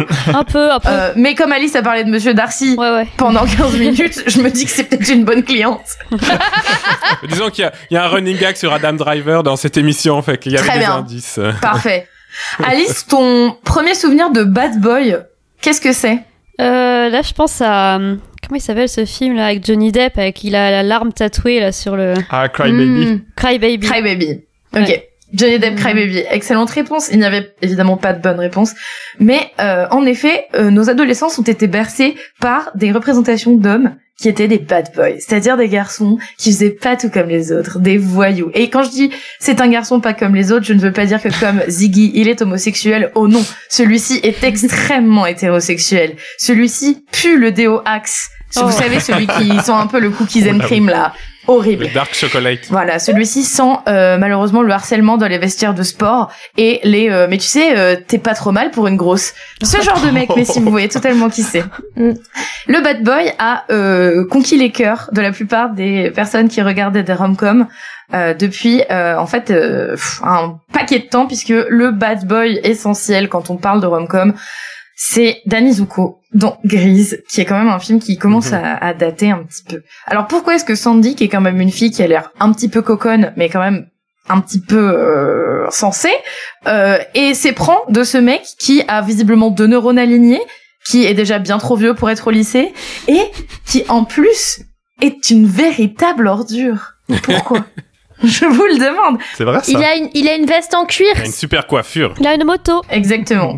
Ce sont les atouts du bad boy. D'ailleurs, mes élèves m'ont demandé récemment, maîtresse, euh, pourquoi est-ce que tu te passes la main dans les cheveux tout le temps? Parce que j'ai les cheveux courts, je me suis rasé la tête récemment, et du coup, je, je me recoiffe un peu souvent. Et j'ai dit, parce que c'est un truc de beau gosse, et ils m'ont tous regardé comme si vraiment j'avais sorti la table de neuf d'un coup. Ils ont pas encore vu Gris, ils sont trop jeunes, ils savent pas. Gris Lighting. Je me suis dit que heureusement que je me charge de leur éducation, parce que sinon, euh, c'est c'est clairement foutu. Euh, le bad boy était donc celui qu'on voulait tous dater euh, quand on était adolescente. Pff, bad boy, euh, bad boy en chef. euh, J'aimerais vous sortir de mon chapeau. euh, Jacob, hein, de de, Oh là là. de Twilight, qui n'est pas à proprement parler une rom-com, mais euh, les personnes qui étaient Team Jacob savaient très bien pourquoi elles étaient Team Jacob. C'est parce que Jacob, il est un peu sale, il fait de la moto, et en plus il est pas comme les autres mecs. Tu vois, lui, il a un truc vraiment violent en lui. Putain, c'est tellement sexy, les mecs qui frappent dans les murs et tout. Ouais. Et il a un truc louche avec euh, les enfants aussi, mais bon, ça. Ouais, mais ça, c'est- ça, c'est tellement sexy. les, les gens qui ont regardé toute la saga savent. Cependant, au bad boy, euh, récemment, a succédé un autre archétype d'homme que vous allez vous dire, ah bah enfin Clara, t'as pu mettre de l'eau dans ton vin et faire la paix avec le genre. Non, c'est totalement pas. C'est, c'est peut-être pire. Écoutez-moi bien quand je dis que le nice guy, qui est le nouvel archétype masculin représenté dans les rom-coms et dans les films romantiques hétéro-normés. J'ai longtemps hésité d'ailleurs pour cette chronique à parler de, euh, à faire une chronique qui s'intitulerait Pourquoi les personnages queer meurent toujours à la fin de leurs histoires d'amour. Mais je me suis dit que c'était pas très feel good et que je préférais cracher sur le genre masculin à la place. Ça, ça nous, ça, ça nous redonne des années de vie. Ouais, de ça, on est sur un épisode feel good. Bref. Le nice guy. Mais si, vous connaissez le nice guy, comme vous connaissez le bad boy, le nice guy, c'est ce mec, euh, tu sais, c'est ton pote au début, il est là au collège, et puis c'est pas un garçon comme les autres, il n'est toujours pas homosexuel, attention. Euh, allez voir Starmania, la scène musicale, c'est formidable. Euh, ce n'est toujours pas un, un homosexuel, c'est toujours un mec qui pue, qui transpire l'hétérosexualité. Et malheureusement, on s'en rend moins compte. En tout cas, moins vite. Prenons cet ami qu'on va appeler Tom. Tom, c'est un nom de nice guy. Est-ce que j'ai pris ce nom au hasard? Bien sûr que non, c'est le nom du protagoniste de 500 jours ensemble. Ça, c'est un coup bas, je te retiens, mais c'est vrai, c'est le pire nice guy. C'est le, c'est vrai, c'est réel. Tom, c'est un mec, euh, bah il est mimsou quoi, genre euh, il est pas très baraqué, euh, il est comme ça dans la rue, tu te dirais oh là là, il doit avoir un taf lambda, genre je sais pas au hasard hein, totalement, écrire des prompts pour une société qui fait des cartes de vœux par exemple. Voilà, un taf de nice guy. C'est un mec qui est gentil, qui est puis c'est bizarre parce qu'il a jamais vraiment eu de relation, Tom. Alors qu'il est, il est gentil, tu vois. Et puis toi, tu, tu le considères et tu dis non, mais c'est un bon copain. J'ai pas, j'ai pas trop envie de passer à autre chose avec lui. Et puis tu lui donnes sa chance à Tom. Tu dis vas-y, j'y vais. Il a l'air gentil. Je commence à en avoir marre des mecs qui me traitent comme de la merde. Allons-y, allons-y pour le nice guy. Et là, tu te rends compte que t'as mis le pied dans l'engrenage le plus vicieux de ce que l'hétérosexualité a à t'apporter. Parce que le nice guy, non seulement tu peux l'appeler comme ça, mais lui, il sait très bien qu'il s'appelle comme ça. et il va user de son pouvoir de niceness pour détruire ta vie. Mais pourquoi tu sors avec tes copines au lieu de venir avec moi? Moi, je suis gentil, je comprends pas pourquoi. Oh là là, je suis tellement petit et mignon et gentil, et toi, t'es vraiment qu'une sale garce. Et oui, ça se termine toujours comme ça avec les nice guys. Les nice guys, ce sont les hommes qui ont malheureusement tellement souffert des femmes, les méchantes, ouin ouin, bouhou, qu'ils en retrouvent un petit peu tout cabossé, un petit peu tout froissé, et que jamais personne n'a voulu leur donner leur chance. Rendez-vous compte, qu'est-ce que c'est triste d'être un homme hétérosexuel en 2024 j'ai rencontré récemment une personne qui m'a dit euh, non mais Clara tu sais c'est beaucoup plus dur aujourd'hui d'être de droite que d'être homosexuel Quoi et déjà je pensais que c'était genre l'épitome de l'audace C'est une blague. vraiment Qu'est-ce que l'audace? C'est ça. Voilà. Mais l'audace, c'est aussi ce mec qui dit oh là là, je suis allé en date avec une meuf et euh, au bout de, je l'ai écouté parler pendant trois heures de ses problèmes et après euh, elle a même pas voulu m'embrasser quoi. Ça, ça c'est la vraie audace des hommes. Et ça c'est vraiment terrible parce que le problème, c'est qu'on passe d'un archétype masculin qui est extrêmement toxique, nocif et violent à un autre archétype masculin qui est extrêmement toxique, nocif et violent, bien que ce soit psychologique. Parce que pourquoi est-ce que les rom-coms sont autant intéressés par ces archétypes-là? Parce que ce sont des hommes, entre guillemets, à soigner. Et je ne peux pas parler du bad boy et du nice guy sans parler du syndrome de l'infirmière. Le syndrome de l'infirmière, c'est ce sur quoi s'est basée toute la pop culture des 20 dernières années pour faire, excusez-moi du terme, mouiller les adolescentes. C'est terminé. Vous voyez ce gars-là? Oh là là, il est tellement malheureux et triste, il a frappé dans un mur. Vous pouvez le changer. Vous pouvez le changer. Mm. Récemment, j'ai vu des meufs simper sur qui? Sur le président Snow dans le préquel de Hunger Games. Excusez-moi, on Ah. parle quand même d'un dictateur Ah qui a ouais, provoqué la mort de centaines d'enfants. Mais meuf, il est trop beau. Il a les, il a les cheveux décolorés et, euh, et il a les yeux bleus quoi. Non mais attends, derrière chaque dictateur, il y a un petit garçon fragile. Il est malheureux. Il est malheureux, Raphaël. Évidemment que moi, je pourrais le changer. En fait, toute cette industrie médiatique-là se porte sur euh, ce- cette chose qu'on appelle le syndrome de l'infirmière, qui est donc l'appétence pour, euh, entre guillemets, énorme, hein, les femmes, à vouloir euh, changer et sauver un homme qui est pris dans une espèce de tourmente émotionnelle. Évidemment, euh, j'aimerais pouvoir vous dire que c'est fictif. Ce n'est pas le cas. Le syndrome de l'infirmière existe bel et bien. J'ai assez de potes hétéros pour me le confirmer chaque jour que Dieu fait. Et c'est fatigant. Donc, en plus, je commence à en avoir marre de les voir dans la fiction. Cela dit, euh, je pense que euh, passer du bad boy au nice guy, c'est aussi pas un hasard total. Pourquoi? Parce que je sais pas si vous avez remarqué, et ça commence comme un podcast euh, de d'un vidéaste harceleur dans les années 2000, mais je vous jure ça va plus loin que ça. Euh, je sais pas si vous avez remarqué, mais être une meuf ou genre tout simplement issue d'une minorité, c'est un peu naze depuis la nuit des temps. Mais alors récemment, c'est vrai qu'on a l'impression d'un petit peu régresser. Et est-ce que les meufs, elles ont envie de se farcir un mec qui va arriver euh, au volant de sa Chevrolet et me dire non mais là je suis tellement brisée à l'intérieur parce que ma mère elle a pris du crack et puis ensuite euh, j'étais vraiment pas bien donc je suis allée voir mon meilleur ami qui s'est suicidé. Non, on a envie, enfin j'utilise le on métaphorique. on a envie d'un pas tout le monde autour de ça. not, not, not all women. Not any women. Mais bon. on a plutôt envie de rentrer à la maison et de voir quelqu'un d'assez doux, de sympathique et de se dire voilà, je veux me projeter dans cet idéal romantique avec cette personne. Le problème, c'est qu'en fait, tout ça, ça, se, ça repose sur les bases de la confiance en soi des femmes, qui est complètement détériorée en fait, grâce à cette espèce d'emprise médiatique euh, sur les archétypes masculins qui sont mis en avance. Bon, moi, je propose un nouvel archétype masculin. Et ce nouvel archétype masculin, c'est pas un homme. J'en étais sûr. on l'avait vu venir. On l'avait vu venir. C'est la bouche? C'est la bouche. J'avais raison. Yes. Et si le nouvel homme c'était elle finalement, la lesbienne à chemise à carreaux avec les cheveux courts qui, bien sûr, va t'appeler baby girl et prendre soin de toi, mais en plus ne fera pas passer tous les traumatismes de son père par ses points ou par ses mots. Mais quel plaisir Alors, cette année, offrez-vous quelque chose de bien pour la Saint-Valentin? Faites-vous plaisir. Offrez-vous une bouche.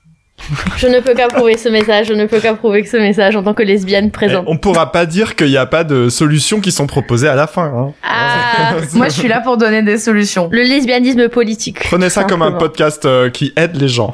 T'as des conseils de films, euh, du coup, avec ce, ce- ce nouvel archétype ou ils sont en production euh, Alors, actuellement, je suis en train de mettre un max de moula de côté pour produire des films, mais l'univers est bien fait car aujourd'hui est sortie la bande-annonce d'un film qui se passe dans les années 80, qui est un thriller euh, polar, qui met en scène euh, deux femmes qui font du sport euh, dans la même salle de gym et qui en fait euh, vont être mêlées amoureusement et également dans une intrigue avec Kristen Stewart. Cool, trop bien. Et ça, c'est à mes yeux, c'est Girl Dinner. Je sais pas quand est-ce qu'il sort, mais Girl Dinner. Parce que pareil, en vrai, j'aurais pu parler pendant 45 minutes de euh, les lesbiennes qui sont représentées à l'écran. Soit c'est des Oui. choses hyper négatives de type, euh, enfin hyper négatives. C'est une représentation qui existe mais qui est connotée, c'est-à-dire euh, Big Boo par exemple dans Orange is the New Black. Donc hyper euh, butch mais hyper euh, violente, vulgaire, etc. Ou sinon c'est des meufs hyper femmes comme euh, bah, Kristen Stewart et sa meuf dans Noël, ma belle famille et moi. Ouais. Et du coup, c'est vrai que j'ai pas de film à vous recommander avec une bouche qui te donne envie de tout plaquer pour partir euh, élever des chèvres. J'aimerais bien, hein, mais je n'en ai pas. Déjà, les rom-coms lesbiennes, c'est extrêmement rare. Mais alors, les rom-coms lesbiennes avec dedans l'une des lesbiennes qui est masculine, c'est-à-dire qu'il ne peut pas plaire au male gaze. Alors déjà que les rom-coms, déjà, Oui, c'est voilà, pas pour le male gaze. Mais bon, là, ça va trop loin. Mais je pense que là, il y a quand même de plus en plus parce que, alors, pour le coup, il y a pas de butch dedans. Mais aujourd'hui, ils ont aussi sorti la bande-annonce d'un- d'une nouvelle rom-com qui a un road trip avec l'actrice Margaret Qualley. Je sais pas comment on dit son nom de famille. sorry. Ouais, c'est ça. La meuf de The Leftovers. Ou avec les grands yeux bleus là. Bon bref. Et Oui, une autre elle. meuf. Donc là, on commence de plus en plus. Donc je pense qu'on va y arriver. Par contre, je fais une méga parenthèse. Ce n'est pas du tout un film, mais si vous êtes intéressé à la figure de la Butch, je vous recommande très très très chaudement de lire le bouquin Stone Butch Blues de euh, Leslie Feinstein, je crois. Pareil, désolé, je, je fais son nom, mais qui par contre toute une histoire euh, de un peu des Butch et toute une histoire. Il y a un peu d'histoire d'amour et tout. C'est vraiment un super bouquin. Et il y a eu un punaise de travail de traduction qui a été fait en France pour le sortir parce qu'il y a beaucoup d'uti- d'usage du neutre parce que la personne en fait l'héroïne et le héros est un peu non binaire enfin bref super. Je recommande. Voilà. C'était la parenthèse littérature C'est bon, on prend tous les conseils, c'était 100% dans le thème. Et oui, effectivement, euh, bah, c'est assez convaincant, en fait, comme idée de si les, archétypes masculins sont nocifs, toxiques et violents. J'ai noté ta formule parce qu'elle est très, très efficace.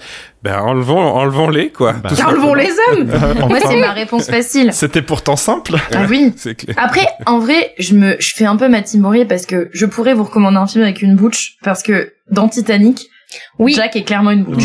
c'est la réalisatrice Céline Sciamma qui a dit que Ouais. euh, Jack était une butch et que euh, Titanic c'était le premier film avec du female gaze et euh, j'ai même une affiche dans ma salle de bain avec marqué oui Jack est une butch avec Leonardo DiCaprio dessus. Dédicacé par Céline Sciamma. ah, I wish Ah, ça, c'est- Céline si tu passes par là Ouais, s'il te plaît. Bah, merci beaucoup euh, pour ce conseil à la fois, euh, à la fois scénaristique et puis euh, ces petits conseils de choses à regarder, à lire. euh, très, très convaincant. Encore une fois, je le redis. Clara, merci beaucoup. On termine avec euh, la chronique de Raph qui a un titre et un sujet qui n'étonneront personne, en tout cas pas les gens qui connaissent bien le podcast déjà, puisque la chronique de Raph s'intitule Comédie romantique et lutte des classes. Ouais, alors, je sais, ça, on est à la maison ici là je me sens mise dans mes pantoufles et mon plaid là Ouais, euh, Oh prenez là. pas des pantoufles trop confortables non plus, vous allez être déçus parce que du coup, j'ai j'ai mis ce titre qui claque un peu juste pour essayer de faire passer le fait que c'est quand même très anecdotique comme chronique, vous allez voir.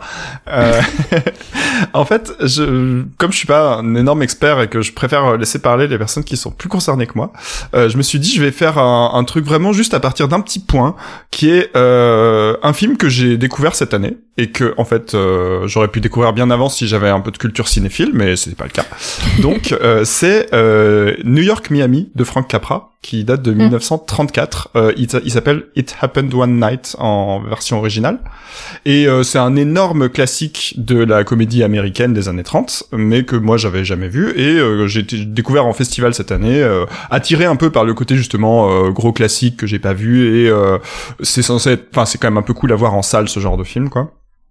Et euh, en fait, j'y pense maintenant parce que c'est un film qui est censé être fondateur de toute la comédie américaine. Euh, ce c'est pas moi, c'est Internet qui le dit. Hein. C'est clair. Et euh, en particulier, c'est une comédie romantique. C'est peut-être même une des premières, en tout cas une des premières à avoir eu énormément de succès. Parce que euh, c'est un gros casting, Clark Gable, Claudette Colbert, qui à l'époque sont vraiment euh, des acteurs euh, superstars, quoi. Et euh, c'est un film qui a énormément marché auprès du grand public. Donc peut-être la première comédie romantique au sens où tu disais, Flore, tout à l'heure, qui est vraiment dans la culture populaire que tout le monde a vu, quoi. Et euh, alors pour les historiens, euh, c'est le film qui est censé avoir lancé aussi là, ce que les, les les Américains appellent la screwball comedy, donc comédie loufoque ou quelque chose comme ça, qui est un genre de en gros de mix entre euh, des questions de mœurs, euh, mariage, adultère et tout ça, et euh, du burlesque, mais en même temps du dialogue très dynamique, très virtuose et tout ça. Enfin voilà. Et euh, puisqu'on en parlait aussi tout à l'heure, c'est un très bon exemple, New York Miami, du trope, j'utilise ce mot parce que vous êtes là, là, évidemment, euh, de euh, From Enemies to Lovers, puisque euh, en gros, Claudette Colbert, elle joue la fille d'un milliardaire qui veut la marier à euh, un mec nul euh, mais milliardaire aussi. Donc euh, voilà. Pratique. Et, et bah oui, parce que c'est comme ça que ça marche là-bas. Et euh, en fait, la première scène, c'est elle qui s'échappe de yacht de son père en plongeant à l'arrache dans la mer. Et après, eh ben du coup, elle atterrit euh, en Floride et elle se dit bah ok, je vais rejoindre New York toute seule, euh, sans un sou et sans rien, alors qu'elle a été euh, élevée dans la thune et tout ça. Et donc elle tombe sur Clark Gable qui joue un journaliste fauché. Et évidemment, bah oh, ils sont très éloignés socialement. Au début, ils se détestent, machin. Et en plus, ils se croisent dans un bus surblindé. euh, tout le monde est les uns sur les autres, machin. Et au, au fur et à mesure, ils apprennent à se connaître. Et lui, il- en gros, il va passer un espèce de marché avec elle, qui est qu'il la livre pas pour toucher la récompense, et en échange, euh, il va rédiger un article sensationnel sur leur road trip, quoi. Voilà, euh, un petit peu le deal. En plus de ça, ils sont pas que ennemis. Moi, c'est ce qui m'intéresse, c'est qu'ils sont pas du tout de la même classe sociale, parce que, Mm. bah, pff, oui, un journaliste à l'époque, enfin, je sais pas, je, je, je connais pas assez bien la profession, mais je crois que déjà aujourd'hui, c'est quand même pas mal précaire, et à l'époque, le gars, il a l'air vraiment d'être sur la paille, quoi. Alors, c'est pas non plus un film super engagé. Euh, je vous ai vendu de la lutte des classes, euh, c'est pas non plus complètement vrai, hein, on va pas se mentir. Euh, déjà, Frank Capra, bon, c'est pas un gros marxiste. Le mec, il est fils immigré italien ou fils d'immigré italien, je sais plus. Il arrive aux États-Unis en mode rêve américain, je m'en fous, c'est la patrie qui m'a tout donné, je vais tout lui rendre. Donc, euh, méga patriote, euh, méga. D'ailleurs, il fera plus tard des films de propagande pour l'État américain dans les années 40. Donc voilà, bref. C'est vrai que bizarrement, dans cet épisode, on n'a pas encore parlé beaucoup de l'amour de la patrie. mais bon, c'est vrai. On- on peut refermer cette parenthèse tout de suite, Raph, c'est bon. Bah, on peut la refermer parce que du coup, je crois que en, en gros, on est un peu tôt dans sa vie et c'est avant son tournant euh, genre ultra euh, patriotique. Mais bon, quand même, enfin, voilà, c'est pas un mec très progressiste quoi. C'est Et ça. puis, euh, bah, comme vous le dites, mais de, enfin, on est évidemment dans un film des années 30 et euh, il y a des passages bien sexistes, il y a des trucs comme ça. Bon, euh, cela dit, il n'y a pas que les années 30 qui brillent par cet aspect-là. Et en fait, moi, ça m'a fait vachement réfléchir parce que euh, le modèle de rom-com qu'on a aujourd'hui, qui est la rom-com un peu à l'anglaise, euh, où il y a aussi une différence de classe, je pense Notting Hill par exemple, qui est tu vois hyper symptomatique de ça. euh, Il y a une différence de classe, mais en général, c'est entre euh, ultra riche et classe moyenne. Euh, genre voilà, euh, Hugh Grant qui euh, est un petit libraire indé de hipster qui sert des matchs latte à 12 livres là, euh, machin. Ouais. Voilà, en fait, on essaie de nous faire croire qu'il est vachement moins bien qu'elle dans notre Notting Hill. À l'époque, c'était moins gentrifié Notting Hill. C'est ce film qui a participé à la gentrification. Non, mais vraie histoire. Le réalisateur lui-même a dit qu'il sait qu'il a participé à la gentrification du quartier, quoi. C'est terrible. Mais... Non, mais il y a un truc avec les librairies. Hein. Ouais, les Anglais et les libraires. Euh. Ouais. Bah, c'est clair, en fait, ils essaient de nous faire des différences de classe, mais un peu, euh, un peu différence entre plus et plus plus, quoi. Enfin, je sais pas, c'est, moi, ça me convainc pas trop. Ouais, en fait, c'est quand t'as dit euh, milieu de classe, genre c'est c'est moyen plus quoi. Ouais, voilà, c'est ça. C'est bah, c'est les gens qui croient qu'ils sont de classe moyenne alors qu'en fait ils touchent 5000 balles par mois, tu vois.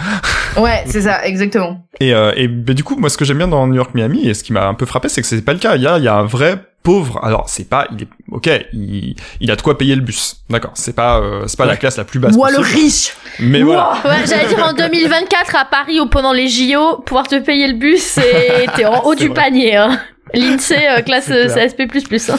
Et puis il y a un autre euh, donc en fait ce, ce fil euh, directeur là du film il est pas mal euh, travaillé dans des petits détails aussi que moi j'ai apprécié euh, qui vont euh, justement un peu singulariser la dimension de classe des personnages. Par exemple donc euh, elle de son côté bah évidemment elle a pas l'habitude des trucs de pauvres. Donc à un moment euh, le chauffeur fait une pause elle descend puis en fait euh, quand elle revient il est parti parce qu'elle elle a l'habitude que le chauffeur il attende. Hmm. et bah là non. Et ou alors euh, elle doit passer la nuit euh, dehors dans le foin machin des trucs comme ça. Comme tous les pauvres. voilà, comme tous les pauvres.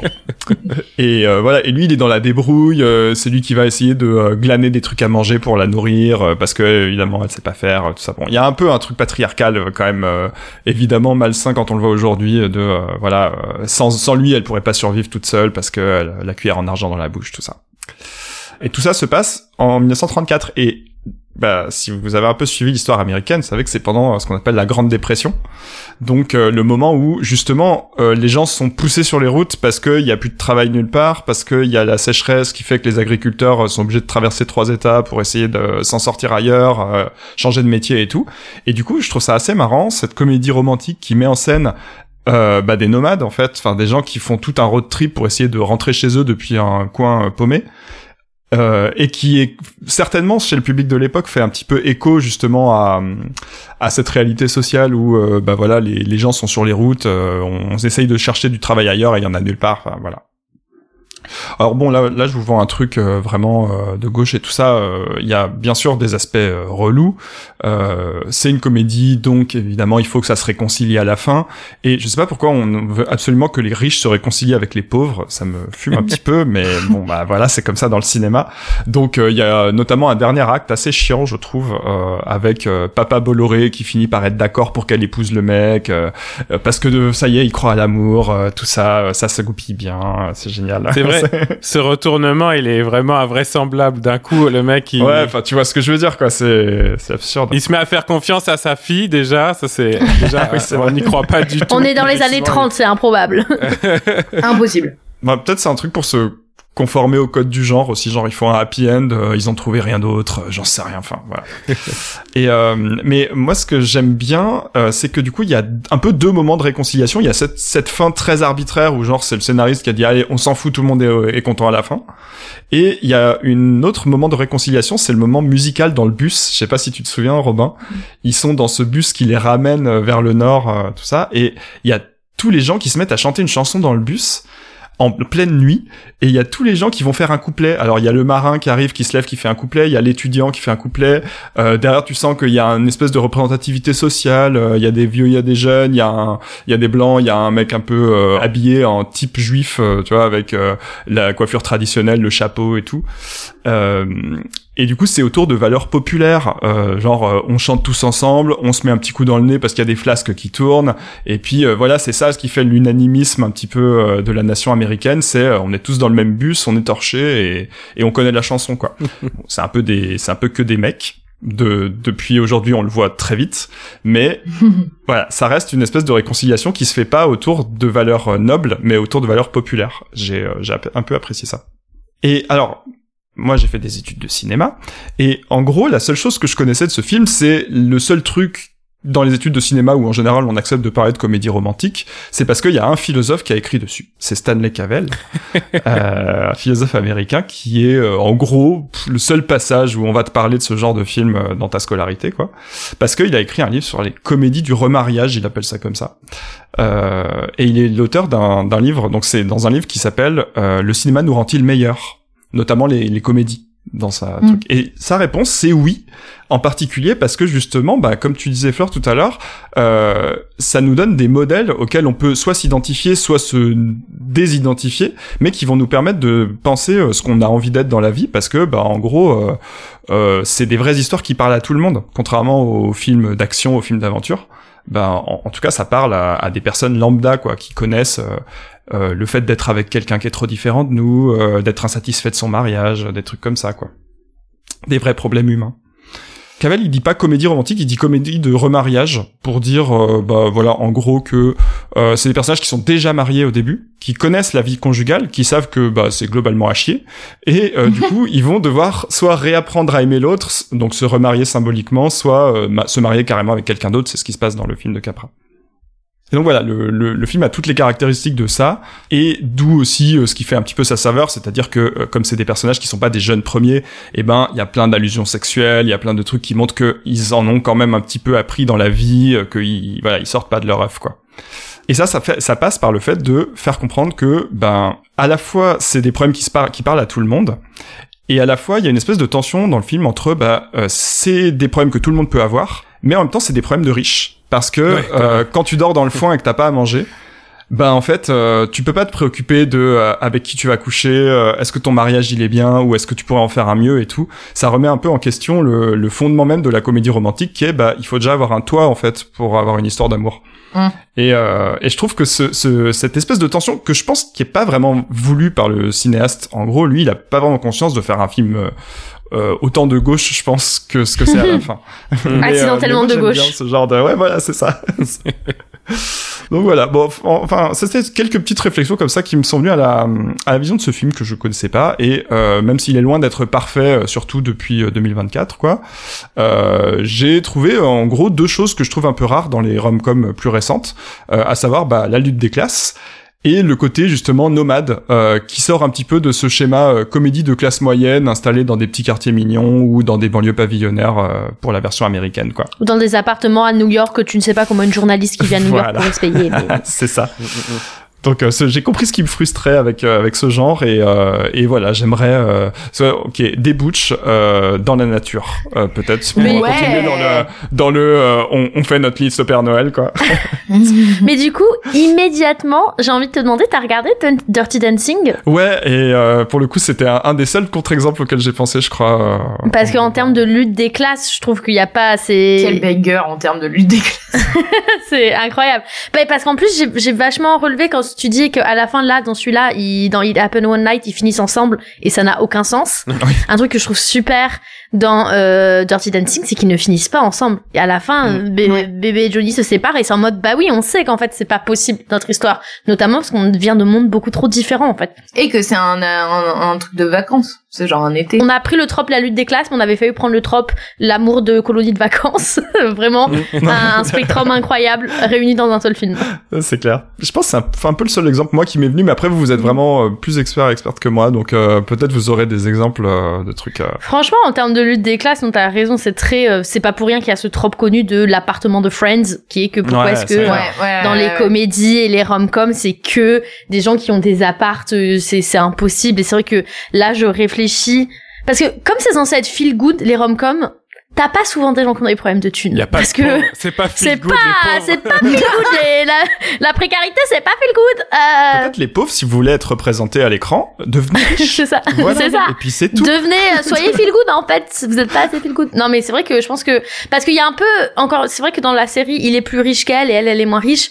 Il y a des trucs comme Crazy Rich Asian ou euh, Oui. Fifty Shades of Grey, mais c'est Ouais. toujours des gens Ouais, riches. mais encore une fois, c'est euh, méga blindé et un petit peu moins blindé. Oui oui, c'était prof à Harvard et ton mec il est issu d'une dynastie de nouveaux riches à Singapour. Donc euh, on est quand même toujours dans le. ça. Tu restes prof à Harvard quoi. Donc. Après, je peux comprendre, c'est vrai que c'est cool à voir euh, deux heures dans la vie d'un méga riche euh, à Singapour. Hein. Bon, il y a un côté marrant, mais, mais c'est vrai Non, mais que... du coup, c'est vrai que ça, ce que tu disais sur euh, les, les riches, ils ont le temps de se préoccuper des questions euh, d'amour, etc. euh, Et les pauvres, ils ont un peu autre chose à foutre. Ça donne un peu une explication pourquoi, pourquoi on voit surtout des riches dans ce genre-là. Mm. Ah bah oui. C'est aussi parce que personne n'a envie de se projeter dans la- le quotidien de quelqu'un qui est en situation de précarité, je pense, parce que Mm. le ce qu'on disait tout à l'heure sur la rom-com, c'est que c'est vrai que c'est un genre qui est un peu une échappatoire euh, au quotidien, puisque du coup tout se finit bien, Ouais. on est heureux, c'est des gens qui sont beaux, c'est des gens qui ne ressemblent pas forcément, mais auxquels on peut parfois s'identifier. Euh, bah, t'as quand même un truc, voilà, de j'ai envie de regarder un truc où euh, en, en sortant je vais être de meilleure humeur que quand j'ai commencé. Et c'est vrai que parler de précarité, ben euh, c'est jamais, c'est jamais très feel good comme on l'a dit. C'est vrai. Donc euh, ça s'explique comme ça. Et t'as souvent, j'ai l'impression, euh, les images un peu aussi parfois, là comme ça j'ai pas d'exemple, mais je sais que j'en ai déjà vu, où les héroïnes, à la limite, elles disent qu'elles sont en galère de thunes, mais c'est la façon genre quirky d'être en galère de thunes, en mode genre, oh non, j'ai encore été renvoyée de mon job parce que je suis trop mauvaise à mon job, ah mince, oups, genre... euh, Ah bah meuf, euh, Last Christmas. oui, littéralement, last Christmas. Ah là là, j'arrête pas d'aller euh, d'un appartement à un autre parce que je garde pas des jobs. Ah, mais c'est pas grave parce qu'après je rentre chez papa Ouais. et maman. Et c'est toujours un peu genre drôle. Et à la fin, il y a jamais vraiment de vraies difficultés. C'est pas, c'est Ouais, genre, c'est pas un film de Ken Loach à la fin, quoi. C'est à la fin, t'es quand même contente de ce que t'as vu. Oui, c'est juste pour poser un peu un truc du personnage excentrique, quoi. Voilà. Ouais, c'est Euh, ça. ah, qui tient pas en place, euh, ça, machin. Ouais. Et du coup, dans notre grand euh, site de classification des films romantiques, euh, donc on, on pourrait mettre ceux qui finissent bien et celles qui finissent pas bien, mais on pourrait aussi mettre euh, euh, les films qui sont un- qui présentent un idéal euh, dans lequel on peut euh, se plonger juste le temps d'un film, mais qu'on souhaite pas pour nous-mêmes, soit parce qu'il est problématique, soit parce que c'est que des Mhm. riches, etc. Et les films qui présentent un peu des situations plus réelles et qui du coup euh, sont peut-être politiquement plus intéressants, mais en même temps, c'est pas trop des échappatoires. Mm. J'ai grave envie de faire, tu sais, les axes là, en mode c'est une croix comme en maths et le- leur- faire un nuage de points. ou des diagrammes de veines où au milieu, il devrait y avoir le truc genre politique, réaliste, feel good, mais un peu qui te fait rêver. Je crois pas encore que ça existe honnêtement, mais Et puis après, il y a aussi un axe hétéro-queer. Ouais. c'est ça. Toxique, euh, trop gentil. Il y a trop de paramètres dans ce classement. Je pense qu'il va falloir simplifier un peu. Ce serait un très gros diagramme. C'est trop gros. Beaucoup de cercles. Le jour où on a le temps, euh, on s'y met à plusieurs, on peut faire ça. hein. Le jour où je démissionne. Et au-delà de ces nombreuses dialectiques de la comédie romantique, ça fait un peu, un peu sérieux de le dire comme ça. Mm. Euh, je voulais terminer avec une question un peu, puisqu'on est revenu quand même pas mal loin dans l'histoire du cinéma, avec deux, trois anecdotes dans le quiz tout à l'heure, et puis là peut-être avec, euh, avec euh, New York, Miami. Et si on remonte un peu plus loin dans la comédie et le film d'amour, c'est quoi vos rêves? Euh, Certains l'aiment chaud de Billy Wilder, Ouais. c'est un de mes films préférés. Ouais, j'allais dire, c'est excellent ça. Ouais, c'est vraiment excellent. Alors c'est une comédie qui parle euh, de relations romantiques qui n'aboutissent pas forcément d'ailleurs, mais euh, c'est pas du tout à proprement parler une rom-com, ce qui est la l'unique et seule raison pour laquelle je n'ai pas pu pousser Flore à le traiter de rom-com.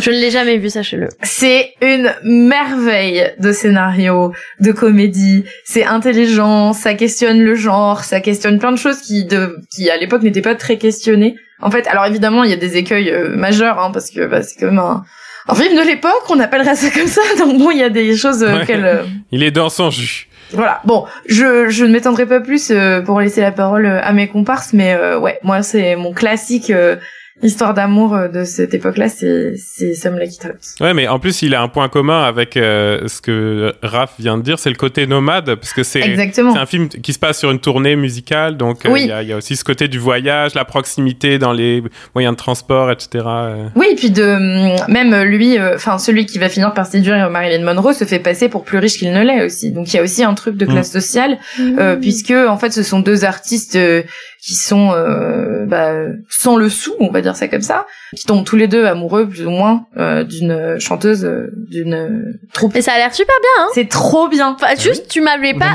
mais Non, tu me l'avais jamais vraiment résumé, donc j'ai jamais vraiment regardé, mais. Attends, euh, j'ajoute à mon résumé. Ils se travestissent en femmes pour intégrer oui. la compagnie.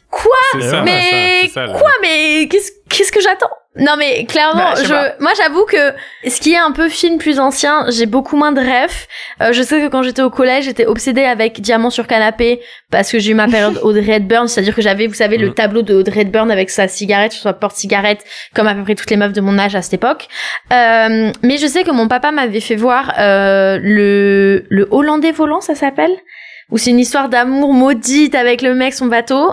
J'ai pas, j'ai très peu de souvenirs. Par contre, je me souviens aussi d'avoir vu Casablanca.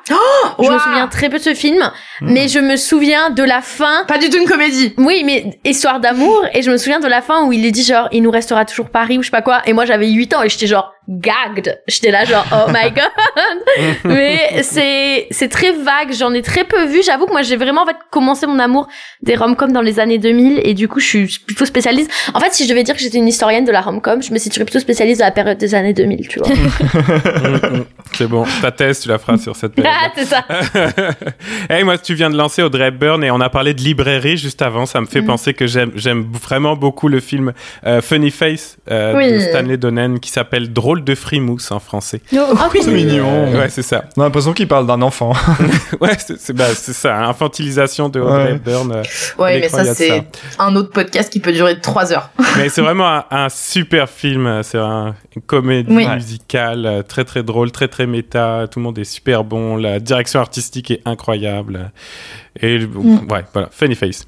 Carrément. Ouais, d'ailleurs, je pense que l'infantilisation des femmes, c'est peut-être le gros angle mort aussi de pas mal de films dont on a parlé ensemble là. Mm. au- Mmh, bah, Mm. la, bé- la bébétification, en fait, Mm. au-delà de l'infantilisation, parce qu'elles sont souvent quand même utilisées comme objet euh, sexuel, etc. Alors, bah, ça va Ouais. de pair, puisque de toute manière, tout ce qui est un petit peu euh, pédophile, incestueux, c'est c'est- c'est rentré dans les mœurs, entre guillemets, de la comédie romantique pour une raison qui m'échappe. Et non, c'est parce qu'en fait, euh, il y a beaucoup de gens qui sont attirés par ce genre de choses, euh, c'est terrible. Mhm. Mais, euh, Surtout en France, on adore glamouriser ça. Mais bref, au sujet Ouais, aussi. et qui font des films. ouais. Parce qu'en plus, il y a ce truc où euh, c'est souvent des, des gens qui ont, enfin, je sais pas, genre Bridget Jones et tout, cet archétype-là, c'est des meufs de 30 ans, Ouais, c'est ça. mais qui ont pas d'enfants, donc qui sont pas complètement adultes au sens de la bonne société américaine. Oui, et souvent c'est un problème. Bah, Bridget Jones, c'est un problème dans sa vie. euh. Et ce Ouais. truc, ça, ça les ramène, je pense, symboliquement euh, dans, dans la, enfin, selon la pensée dominante, hein, euh, à un truc un peu enfantin, quoi. On terminerait avec, euh, comme à la fin de chaque épisode, des, des conseils, encore que ça fait déjà un paquet de minutes qu'on a fait des conseils, mais je vous avais lancé avec des conseils à contrainte, histoire du cinéma. Je vais vous, on va terminer avec euh, comme conseiller ce que vous voulez un peu dans le thème ou des, des choses euh, dont, auxquelles euh, l'épisode d'aujourd'hui vous a fait penser, des films dont on n'aurait pas parlé et dont on aurait bien tort de pas parler en terminant l'émission. Est-ce que ça vous donne des idées, Clara? Oui, j'ai envie de parler de mon ami Marie tout d'abord qui m'a demandé euh, j'écoute Rom comment et c'est trop chouette mais comment est-ce que je fais regarder une comédie romantique à mon mec qui n'en a jamais vu et qui est un peu en refus d'obstacle mais en même temps veut bien essayer euh, si c'est pas un truc trop cucul la praline.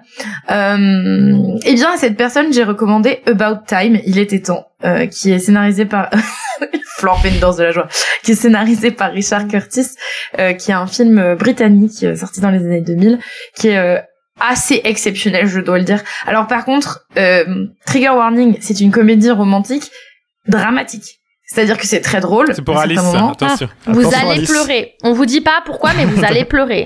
Je ne vous dis pas pourquoi, mais j'ai, j'ai, on a dû arrêter le visionnage euh, avec ma meuf parce que vraiment, on était en, en pur sanglot. Et Oh. c'est, Mais c'est trop beau, c'est c'est très beau film. C'est très touchant. c'est génial. Alors par contre, si je peux me permettre, le héros est un peu un nice guy de merde, mais l'histoire d'amour est intéressante évidemment puisque bah, c'est dans le prisme de la rom-com. C'est pas ce qui va vous faire aimer ce film. Ce qui Mm. va vous faire aimer ce film, c'est un tout et Mm. pour en persuader peut-être d'autres qui seraient un petit peu réticents à l'idée de regarder une comédie romantique, c'est une comédie romantique fantastique. Oh. Un malin. hein. sympa. Réussi à attirer les mecs avec un peu de science-fiction. euh. Il y a du voyage dans le temps, donc les Nolan Zoos, c'est pour vous. C'est comme ça qu'on les attrape. Sens critique, c'est pour toi. Comment réussir sa soirée hétéro. Ah, la liste. Quel enfer. Flore, t'as encore un conseil? Euh, moi, je vais pas vous recommander un truc pour réussir votre soirée hétéro. Je vais rebondir sur un peu ce dont on a parlé, le fait que bah, les hommes ne regardent pas de comédies romantiques, euh, mais aussi que les personnes hétéros ne regardent pas forcément des comédies romantiques queer. Et notamment, il y a un vrai angle mort dans le public, c'est les comédies romantiques queer entre femmes, parce que il y a quand même un énorme public féminin pour les histoires d'amour entre hommes. Euh, si vous avez été un jour sur Tumblr, vous le savez. Si vous avez été un jour sur Wattpad ou euh, les fanfictions, vous le savez. Oh oui. AO3. Et voilà, et il y a un peu même une, euh, j'ai pas le temps de rentrer dedans, mais une romantisation, une fétichisation des relations gays euh, par des Une femmes, voilà, totalement, qui, qui, euh, qui est problématique, mais c'est encore autre chose. Mais en fait, le problème, c'est que du coup, euh, les gens ne s'intéressent pas aux histoires d'amour entre femmes. En fait, les seules personnes qui regardent les histoires d'amour entre femmes, c'est les femmes qui aiment les femmes, euh, ou les personnes qui aiment les femmes. euh, qui, qui ne sont pas des hommes. Bref, et du coup, euh, je recommanderais euh, le film Bottoms, dont on a parlé plus tôt, qui est, je ne peux pas mieux le décrire que ces fight clubs avec des lesbiennes qui sont des losers au lycée. Et c'est extrêmement absurde. Il y a Ayo et, euh, et Debris. Et. Désolée, je. Merci. La comédienne de The Bear qui a gagné euh, le Golden Globe et l'Emmy de la meilleure comédienne. Incroyable et qui fait beaucoup d'impro, c'est super drôle. C'est vraiment genre c'est c'est la teen movie comme on aime complètement absurde et avec en plus un spin queer et spécifiquement de femmes queer. Donc euh, Bottoms pour moi. Voilà. Excellent. Alice, qu'est-ce qu'on met dans la dernière liste de conseils d'aujourd'hui euh, J'ai bien aimé récemment euh, Always Be My Maybe. Oui, c'est Qui est une comédie romantique qui a l'intérêt de déjà présenter des personnages asiatiques, qui change un peu, qui est assez euh, cool à regarder, qui est assez drôle. Les personnages sont tous drôles et il y a une partie centrale avec euh, Keanu Reeves qui joue son propre rôle en s'auto-caricaturant comme s'il était un immonde connard alors qu'on sait que c'est plutôt normalement plutôt un nice guy. Et du coup, c'est extrêmement drôle et croustillant de le voir jouer une espèce d'acteur euh, fan de lui-même, ultra classe, qui va dans des restaurants 3 étoiles. c'est vraiment une comédie romantique très drôle. Cool. Et si je peux me permettre d'ajouter à ton conseil, elle a, la comédienne Ali Wong, elle est aussi mm. très drôle. Elle a un comédie special sur Netflix qui est vraiment, vraiment très, très drôle. Exceptionnel. et moi, je rajouterai un dernier conseil aussi. Euh, oh, bah, en fait, j'avais deux idées, mais on a déjà beaucoup parlé de Nancy Myers, euh, mm. The Holiday, tout ça. Mais regardez It's Complicated, pas si simple en français, qui est avec Meryl Streep et Alec Baldwin et Steve mm. Martin. C'est en 2009, donc tout ce monde-là est plutôt jeune. Donc c'est une comédie romantique, mais qui parle donc de, plutôt de la soixantaine là. J'ai vraiment mm. aimé ce film, c'est très drôle. Mais sinon j'ai découvert un peu par hasard sur Netflix le film euh, euh, Random Hearts, l'ombre d'un soupçon en France, euh, un film de style Sidney Pollack avec Christine Scott Thomas et Harrison Ford qu'on n'attend pas forcément du coup dans un film où ils tombent amoureux. Mais donc c'est un film d'enquête à moitié, puisqu'ils découvrent que leur conjoint et conjointe les trompaient ensemble euh, au moment où ces deux-là meurent dans un crash d'avion. Et donc il y a à moitié une enquête, à moitié une intrigue romantique, à moitié du deuil et du complot en même temps. C'est vraiment, vraiment intéressant. vraiment Clara, elle a vraiment sorti son stylo, elle l'a agité pour prendre une note immédiatement. Je dois vous dire quelque chose. J'ai trois faiblesses. Ces trois faiblesses s'appellent Leonardo DiCaprio dans Titanic et Roméo plus Juliette. Pedro Pascal dans The Last of Us. Mm-hmm. Et Harrison Ford dans mm. toute sa carrière. Non. ah oui, alors en vrai je pourrais dire toute sa carrière, mais Blade Runner, Star Wars. Enfin, c'est les hommes qui m'ont fait me dire, eh, peut-être que non. Mais ils sont, tu vois, eh, eh, c'est le moment où il a douté. J'ai envie de lui dire, Harrison, please always be my maybe. Tu vois ce que je veux dire mm, Donc évidemment que je note une comédie romantique avec Harrison Ford dedans. Ah, c'est pas une comédie romantique, hein, c'est un film d'amour. C'est pas une comédie. Oui, un film d'amour. Mais un film où Harrison Ford tombe en amour, je m'y attendais pas forcément non plus. c'est vrai qu'il n'a pas trop euh, cette image-là. Non, pas trop.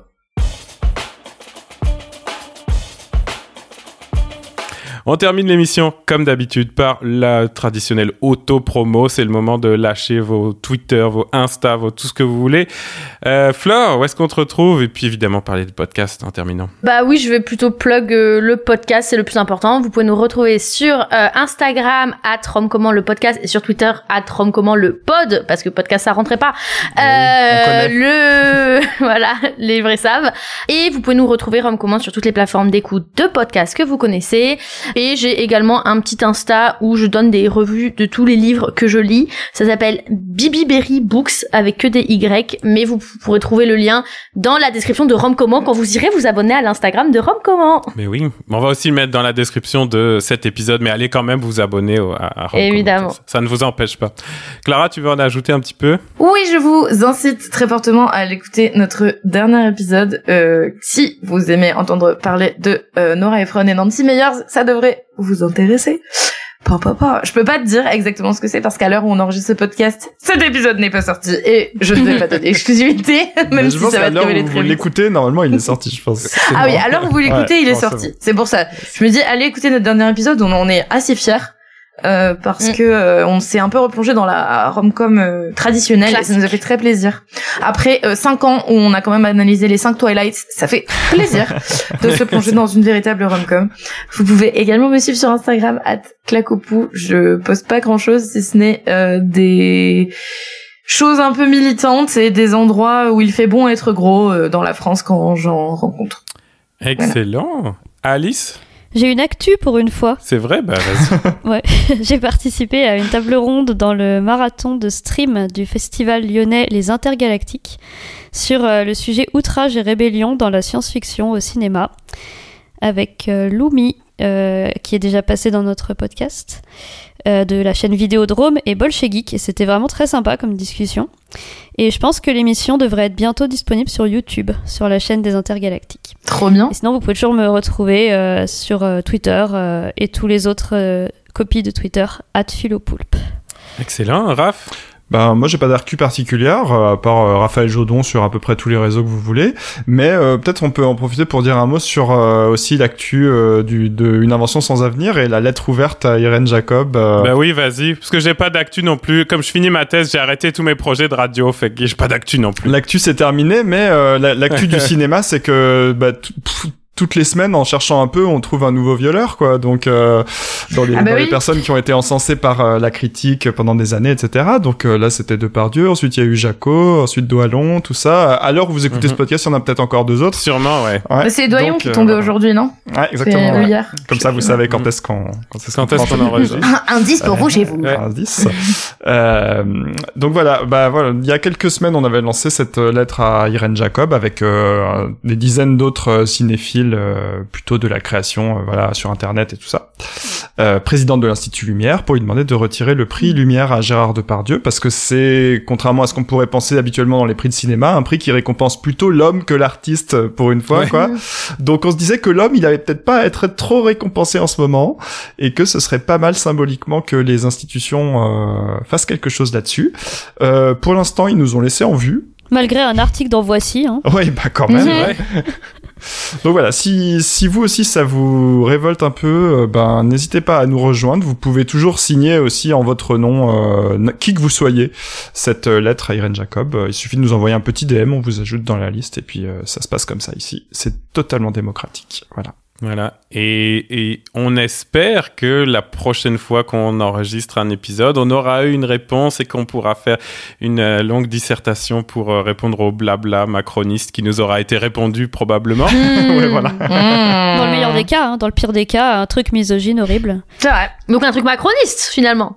bah voilà. C'est la même. probablement on aura zéro réponse et qu'il se passera rien. Mais euh, bon, on- écoutez, on a, on- n'imaginait pas ne pas se positionner, donc euh, bon, on l'a fait. Mais c'est sûr que là, on pourrait faire la liste parce qu'on on- on a commencé avec Depardieu et l'Institut Lumière. Il y avait pour plein de bonnes raisons, notamment le fait que Irène Jacob est devenue présidente récemment, donc elle serait à une bonne place pour défaire ce que d'autres avant elle avaient fait, euh, ce qui est peut-être un peu moins délicat symboliquement. Mais bon, on s'attend pas à un miracle non plus, mais vous pouvez donc continuer à soutenir euh, cette tribune en bah, la lisant, la partageant et la signant, même si vous avez envie. Ça se trouve sur le club Mediapart et puis vous cherchez ça sur notre Twitter ou Instagram. C'est ça. Merci à tous et à toutes d'avoir été avec nous au micro pour cette euh, émission vraiment très très cool. Ouais, merci beaucoup. Merci de nous avoir écoutés et puis bah, on se retrouve euh, la fois prochaine dans 4 à 6 semaines à peu près. J'aurai rendu ma thèse. Ouais, j- J'irai mieux. J'irai Ah. mieux. Ouais. Wow. Euh, je- J'aurais pas encore soutenu ma thèse, fait que on, on va fêter par étapes, hein, les amis, Euh, pour un nouvel épisode du Balado, une invention sans avenir. Bye tout le monde. À plus. Salut. Merci. In vain I have struggled. It will not do. My feelings will not be repressed. You must allow me to tell you how ardently I admire and love you. In declaring myself thus, I am fully aware that I will be going expressly against the wishes of my family, my friends, and I hardly need add my own better judgment. milliers de ronds dans l'eau. You know the thing about romance is people only get together right at the very end. Of course. Toile, comme un anneau de sable. I have come to feel for you a passionate admiration and regard, which, despite all my struggles, has overcome every rational objection, and I beg you most fervently to relieve my suffering and consent to be my wife. Tu fais tourner de ton nom tous les moulins de mon cœur.